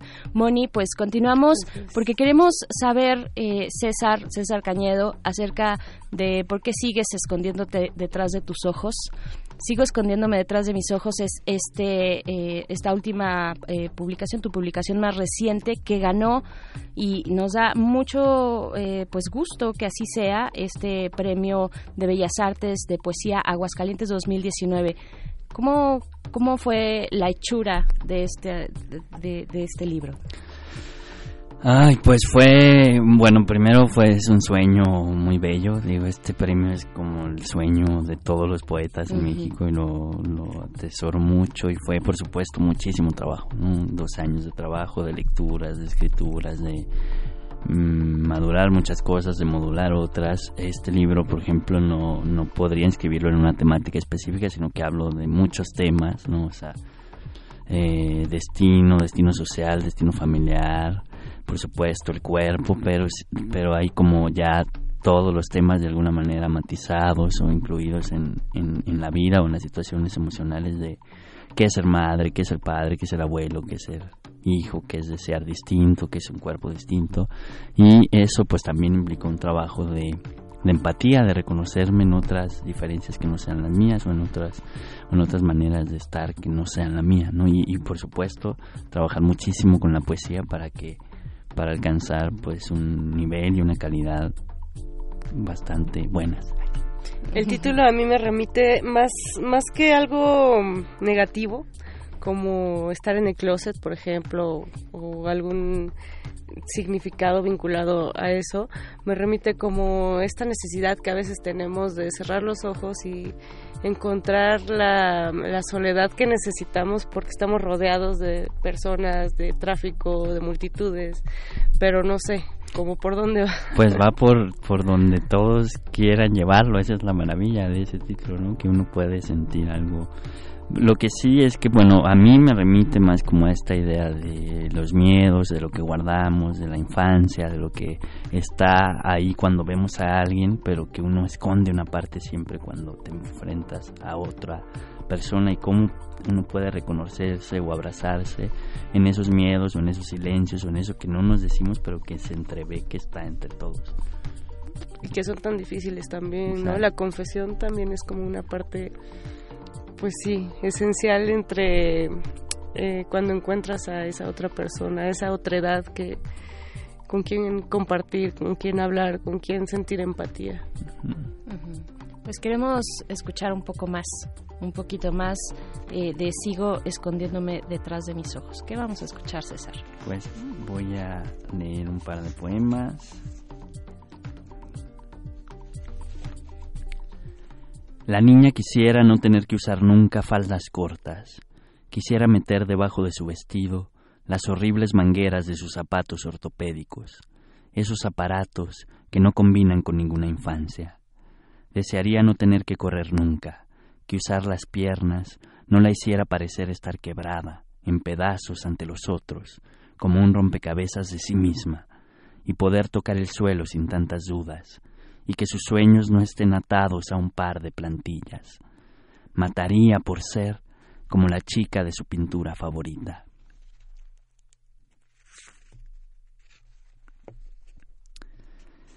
¿Qué hace el niño meciendo a escondidas la muñeca de su hermana, soportando distintas fragilidades, como si esa muñeca y el niño juntos tuvieran otra vida, más respirable, más de niña? En ese jugar a la maternidad de escala, el niño la protege, cuidándose de que nadie lo vea, perseguido por unos dientes adultos, por tres gritos azules y por unos ojos que nunca parpadean.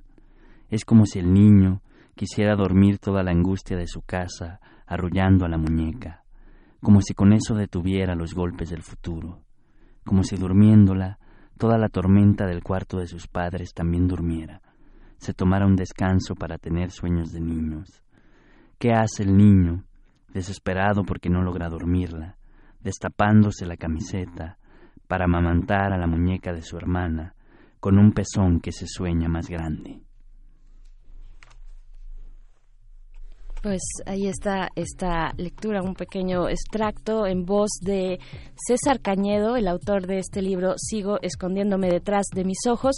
En un momento más te vamos a pedir que nos invites a las presentaciones que tengas eh, eh, agendadas ya en estos en este mes, eh, que tengas por delante, César, y, que nos digas dónde podemos conseguir este libro que ganó eh, pues el premio un, el premio el premio más importante diría ya lo dijiste tú no el premio de Bellas Artes de poesía Aguascalientes 2019 pero también queremos saber, César, tú eres profesor de la Facultad de Filosofía y Letras y además eres eh, fundador o cofundador de un seminario de, de literatura lésbico gay, ahí también en la Facultad de Filosofía y Letras.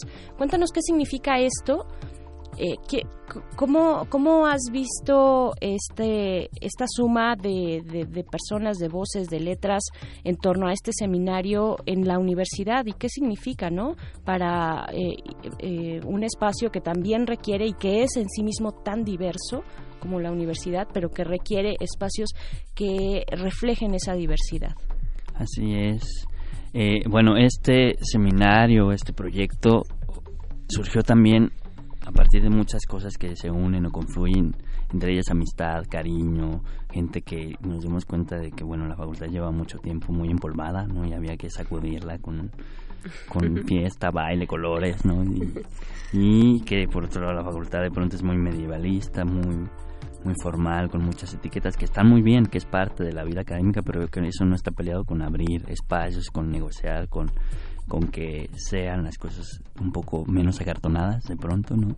Y que por supuesto, por otro lado, visibilizar temas, autores, obras, movimientos, situaciones que están pasando, que atraviesan lo literario, lo, editorial, lo económico, lo social y que por supuesto hablan de este momento cultural de, diversidad, de empatía, de respeto y que era necesario y es necesario que se estudie, que se problematice, que se comente, que se escucha, que se lee sobre esto. Entonces, en ese tenor pues fue que creamos ese seminario de literatura lésbica gay amigos y yo después hubo otro momento de reformular el seminario y ahora el seminario interdisciplinario de estudios queer. Y tenemos un coloquio anual, coloquio de letras diversas, ya llevamos cinco coloquios, cinco años y, cada vez la aceptación, la participación, las ponencias crecen, ¿no? se aumenta el interés de alumnos y de alumnas de nuevas generaciones, hay gente que ya está haciendo tesis sobre estos temas, gente que ya se graduó de estos temas, lo cual habla pues que sí, efectivamente había una necesidad y una urgencia y una oportunidad para hacer otros espacios de comunidad y otros espacios de formarnos, disidentes de pensarnos, disidentes y de, pues por otro lado, acompañarnos y saber que no estamos solas ni solos, ¿no? Y que hay otras voces, otros cuerpos, otras maneras de resistir que nos van a confrontar y eso también es interesante, ¿no? El disenso, el no estar de acuerdo en un espacio, pues, eh, que permite todo esto, que como es la universidad, que es tan generosa, ¿no? Y que de pronto pues también llega a ser muy plural, ¿no?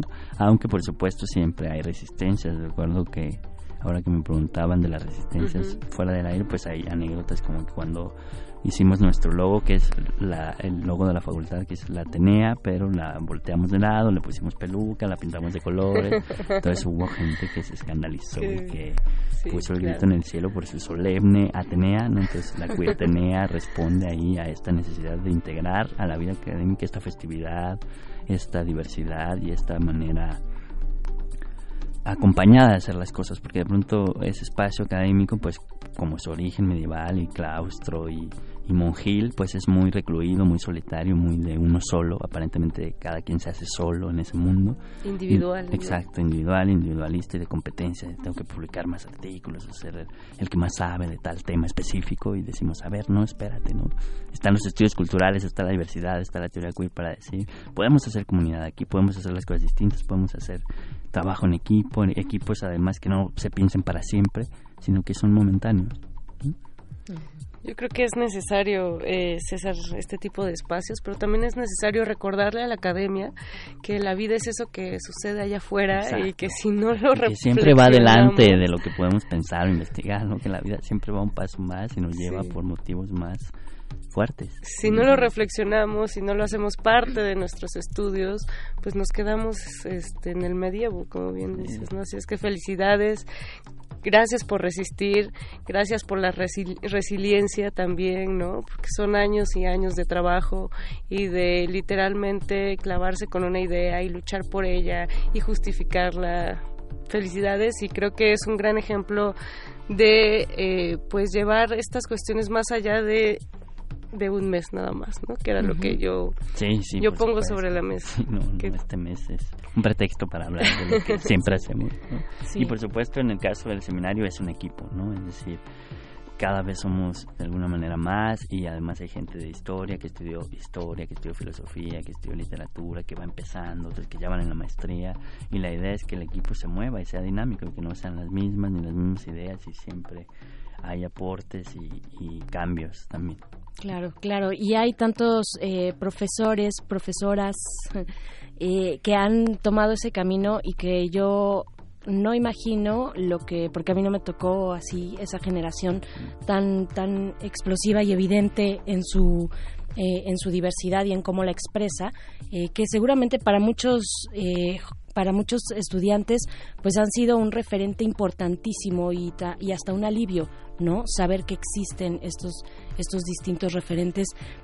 César pues ya nos vamos nos vamos a despedir no sin antes eh, pues que nos digas cuándo se va a presentar próximamente dónde y dónde podemos conseguir también eh, tu, tu literatura pues la ventaja de este libro es que fue editado por el Fondo de Cultura Económica cual es una maravilla de distribución, es muy accesible, la verdad. Entonces está prácticamente en todas las librerías, está por supuesto en las librerías del Fondo de Cultura Económica, en Gandhi, en Sótano, en Péndulo, en todos lados. Y, y eh, lectura presentación en Ciudad de México voy a tener una en la sala Manuel M. Ponce del Palacio de Bellas Artes el domingo 7 de julio a las 12 del día. Así que bueno, por ahora, digamos, es la única presentación aquí en la ciudad y así que espero que haya... En Bellas Artes. Ajá, pues sí. Domingo 7 de julio en la sala Manuel M. Ponce de Bellas Artes. ¿Y en dónde te pueden seguir eh, nuestros radioescuchas, César? Eh, César Cañedo en Facebook, Twitter, Instagram y en el metro. Perfecto. Y bailando también. Y bailando. En House la pista of de baile. Apocalyptic, bogueando bufando un poco, posando. Eh, muchas gracias, César Cañedo. Vamos a seguir tu trabajo siempre como lo hacemos con emoción y con ganas de descubrir un montón de cosas que, tienen esas páginas. Muchas gracias. Que muchas gracias a ustedes por invitarme y por siempre ser tan lindas conmigo. Ah, te queremos mucho, César, te queremos. Moni, vamos a Ballenas Blancas, esta colaboración con el equipo de No FM regresamos para platicarlo un poquito y para seguir bailando, porque la resistencia también se baila. Sí.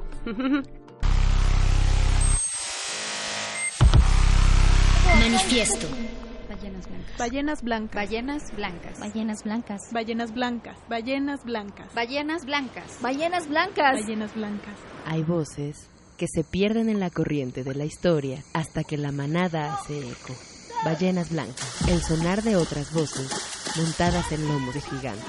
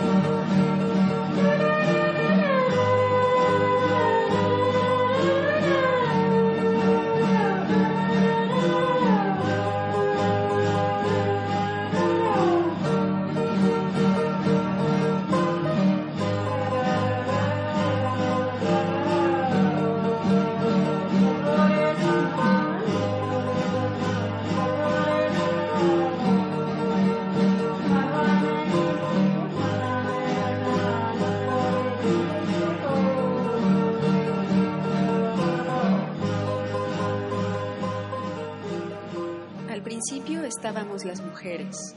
Los hombres llegaron después. Esa era la frase con la que las mujeres soxiles empezaban a contar la historia del taller Leñateros, una editorial de libros escritos, ilustrados y fabricados por valles vivos tras 400 años de silencio.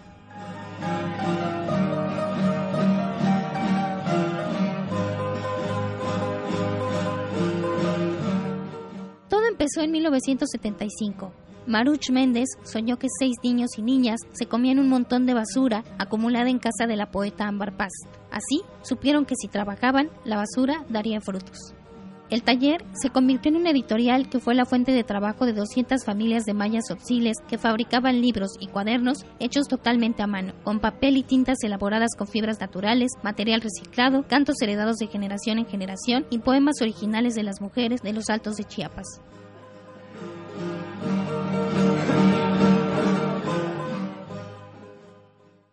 El libro más conocido del taller es Conjuros y Ebriedades, una reunión de transcripciones y traducciones de cantos heredados por mujeres. No es posible determinar la fecha de los textos, sin embargo, pueden distinguirse versiones de un solo canto que varían en las letras y el estado de ánimo que transmite.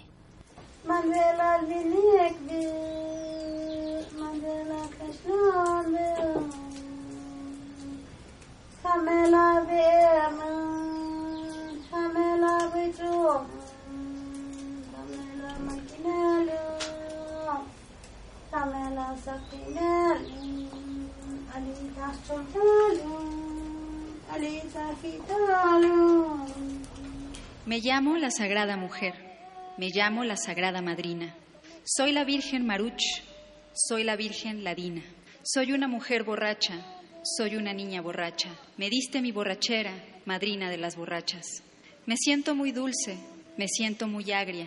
El trago tiene sabor a melón, sabor a sandía. El vapor del tambo, el sudor de la culebra, el trago que enjuagó el barril. Mi cabeza da vueltas, mi corazón arde ya. Me llamaste una niña ebria, me hiciste una mujer borracha. Con la fama de conjuros, se acercaron al taller otras mujeres para colaborar. Nació entonces Bolom Chon, un libro para niños dedicado al jaguar o al tigre o a un nahual, o según se indica en la introducción del libro, a una mezcla de todos los seres vivos.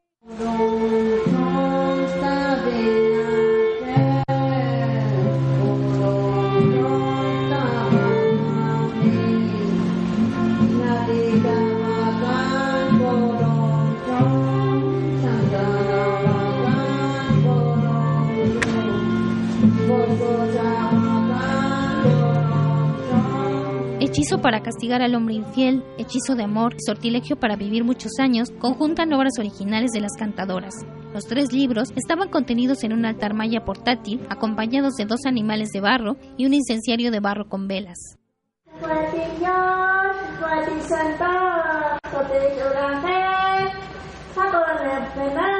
me Bellas Tehuacán, Petit Ángel, Petit Santo Dios, Petit María Luz, Habana Bishibi, Habana Chenegui, Habana Edi, Yochibeo, oh, lo escucho. Voy a Rikishi, voy a Mercedes, Petit Ángel, Habana Mercedes. Fatih falan netik, muyek bedek vere, muyek bedek çeneke, muyek bedek kitake. Falan me, muktato, nutur sapelyo, nutur sanike. En las ventas de libros era frecuente que las personas preguntaran a las leñateras si los hechizos funcionaban, a lo que ellas respondían siempre Si se dicen con fe. Los hechizos, sin embargo, a menudo eran vistos como un juego o como ornamento, más que como una manifestación artística de un pueblo originario vivo.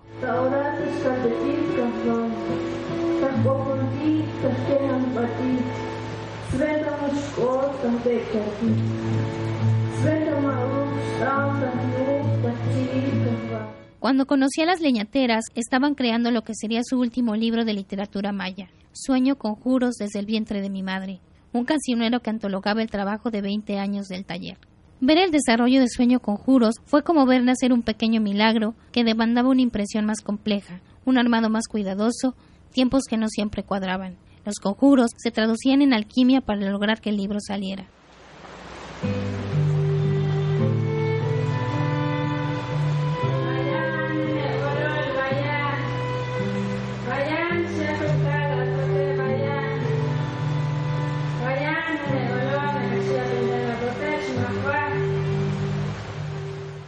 Los problemas de taller leñateros crecieron mucho más rápido que el tiempo necesario para producir uno de sus libros. Libros además que todos reconocían muy bellos, pero también caros, sobre todo si se consideraban solo ornamentos, como solía suceder en las ventas.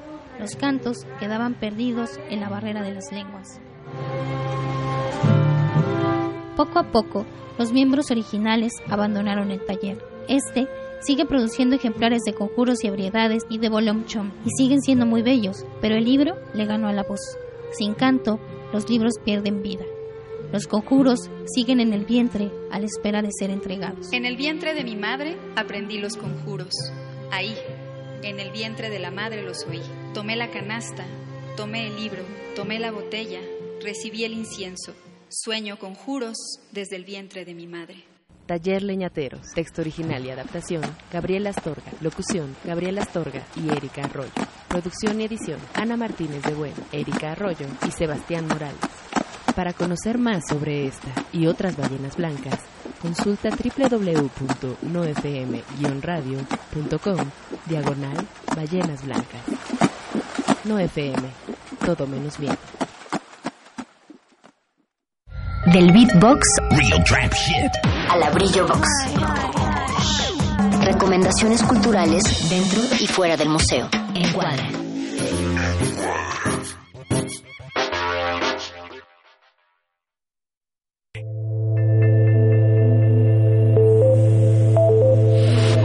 Arquine.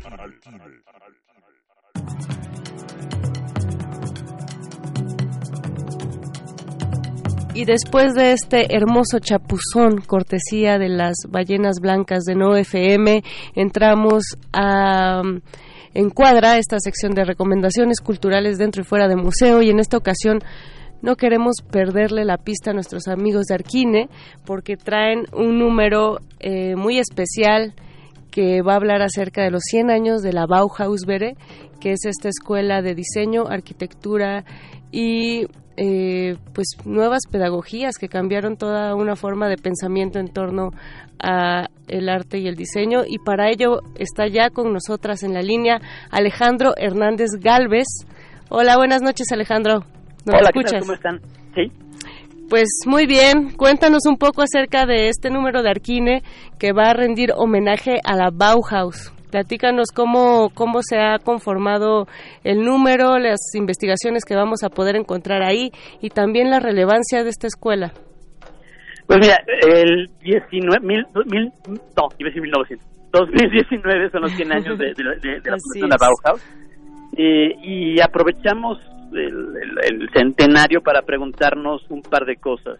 El número se llama Enseñar Arquitectura, jugando, digo, no es un juego de palabras genial, es muy obvio, jugando entre enseñar, mostrar edificios, mostrar proyectos, es lo que hacemos normalmente en la revista, y enseñar arquitectura en el aspecto pedagógico, ¿no? Cómo se enseña arquitectura. Y entonces lo que decidimos hacer fue este, presentar por un lado varios textos que reflexionan por un lado desde la historia de la Bauhaus, este, tenemos un texto de Barry Berdol que fue curador de- del Departamento de Arquitectura del, del, del MoMA, entonces él explica básicamente en un ensayo de qué se trató la Bauhaus, cuál es su importancia. Tenemos varios textos que son entrevistas con personas que están muy metidos en la, en la enseñanza, en la educación de la arquitectura, en pensarla. Gente de una escuela este, en Moscú que se llama el, el Instituto Strelka. Entonces ellos reflexionan un poco sobre cómo, cómo esto se ha dado, la influencia eh, y también lo- los cambios 100 años después, ¿no? En una escuela que es experimental, que trata de pensar la ciudad y el diseño de otra manera. También tenemos una conversación con, con Juan Román, que es un arquitecto que dirige una escuela en Chile, este, en un pueblito que se llama Talca, una escuela que quiere responder estas condiciones de ser una escuela de, un- de una comunidad pequeña, que, que, que- trabaja de otra manera, que entiende el espacio de otra manera. Tenemos una charla también con Alberto Pérez Gómez, que es un arquitecto mexicano que lleva como 20 años de director del programa de Historia y Teoría en la Universidad de McGill, en Montreal. Eh, es un erudito genial que sabe un poco de todo, o mucho de todo. Y nos habla también de, de, de- de la Bauhaus y su relación. Muy interesante porque la Bauhaus no como ruptura, sino como continuidad de ciertas formas de entender la pedagogía de la arquitectura desde el siglo, te diría, finales del 18 y 19, ¿no?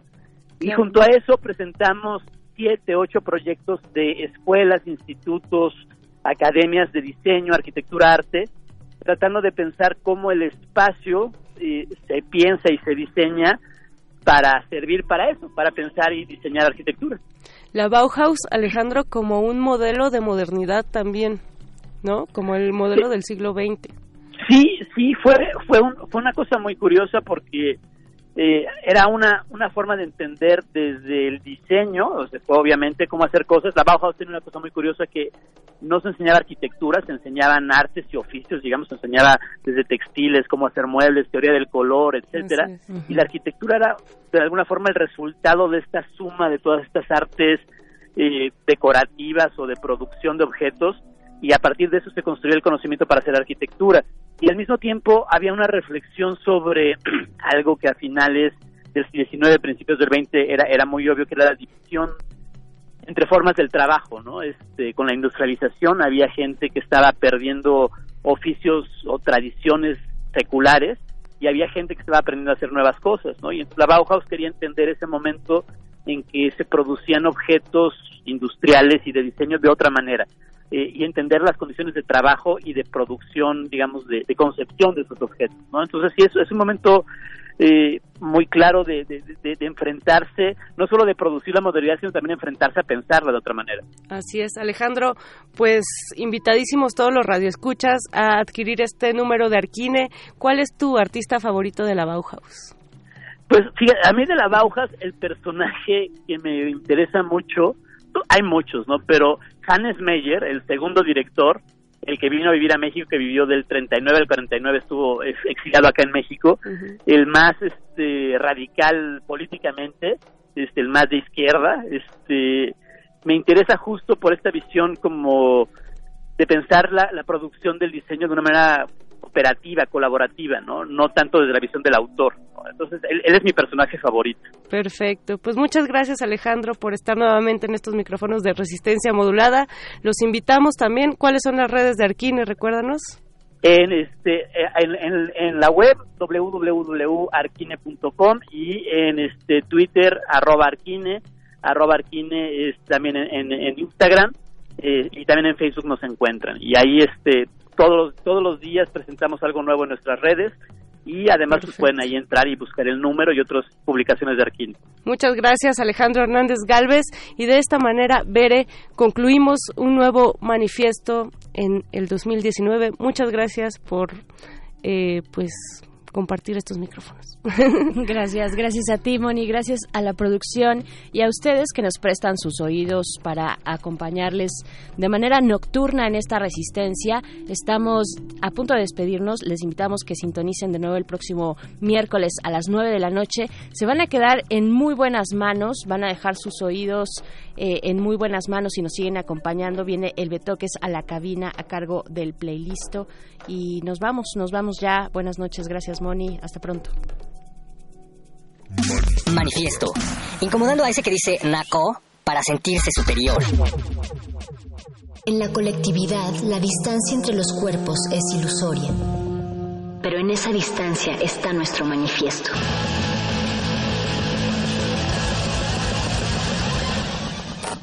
Manifiesto.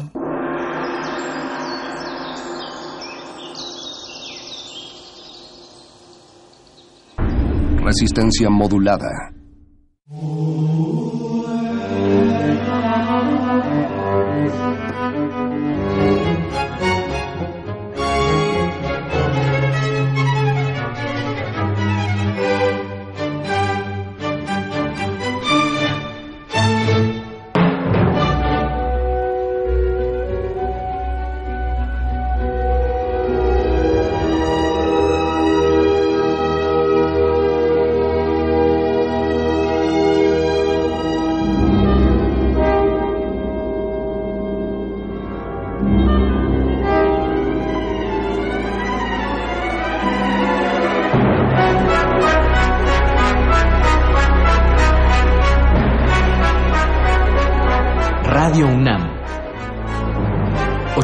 82 años de experiencia sonora.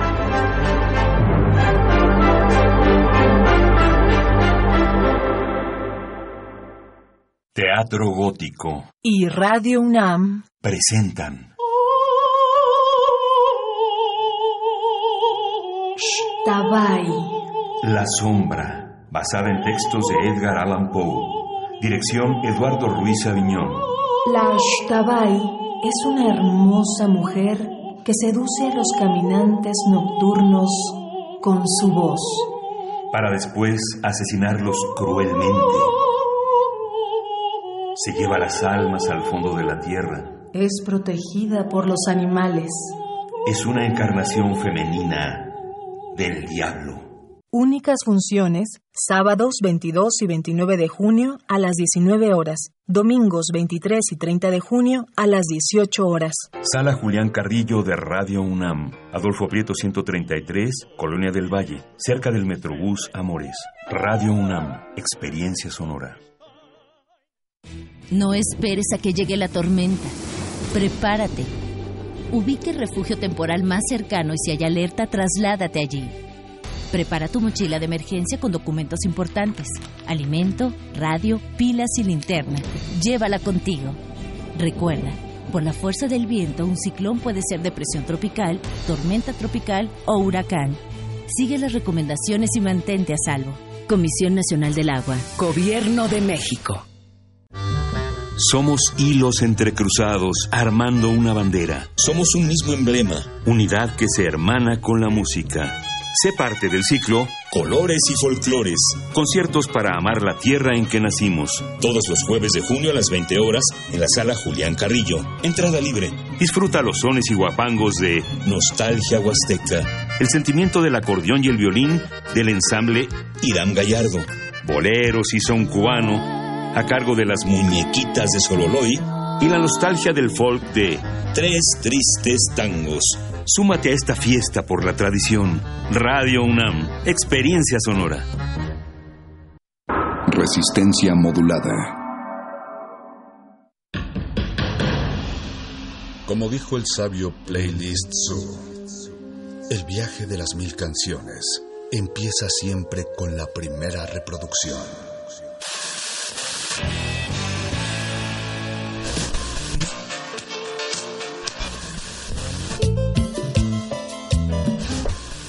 Continuación, un maestro te abrirá la puerta de su lista de reproducción. El resto va por tu cuenta. Play listo.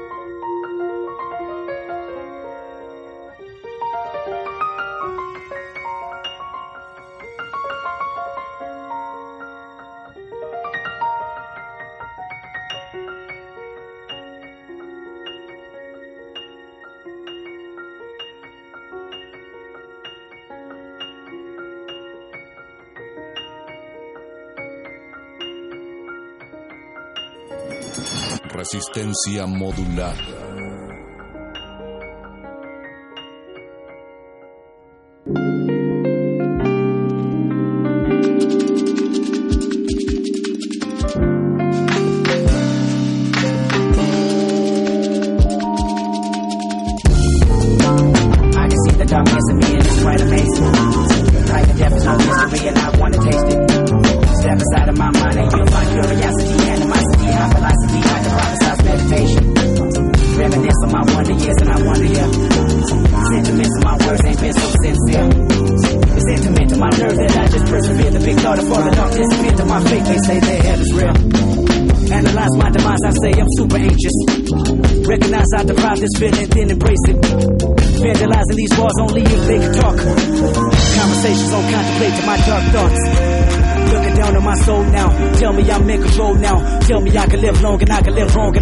Right and I can sing song and I can unite with you that I love, you that I like. Look at my life and tell me I fight. It's that final destination? It's that constant information? It's that constant inspiration? Is that crack the installation? Is that quantum jumping, that fist pumping, that bomb detonation? Please don't bomb my nation. And bomb me flew waiting. I got my control when I'm here. You gon' hate me when I'm gone. Ain't no blood pumping, no fear. I got hope inside of my bones. This that life beyond your own life. This ain't physical for mankind. This that out of body experience. No coincidence. You been. It's your death.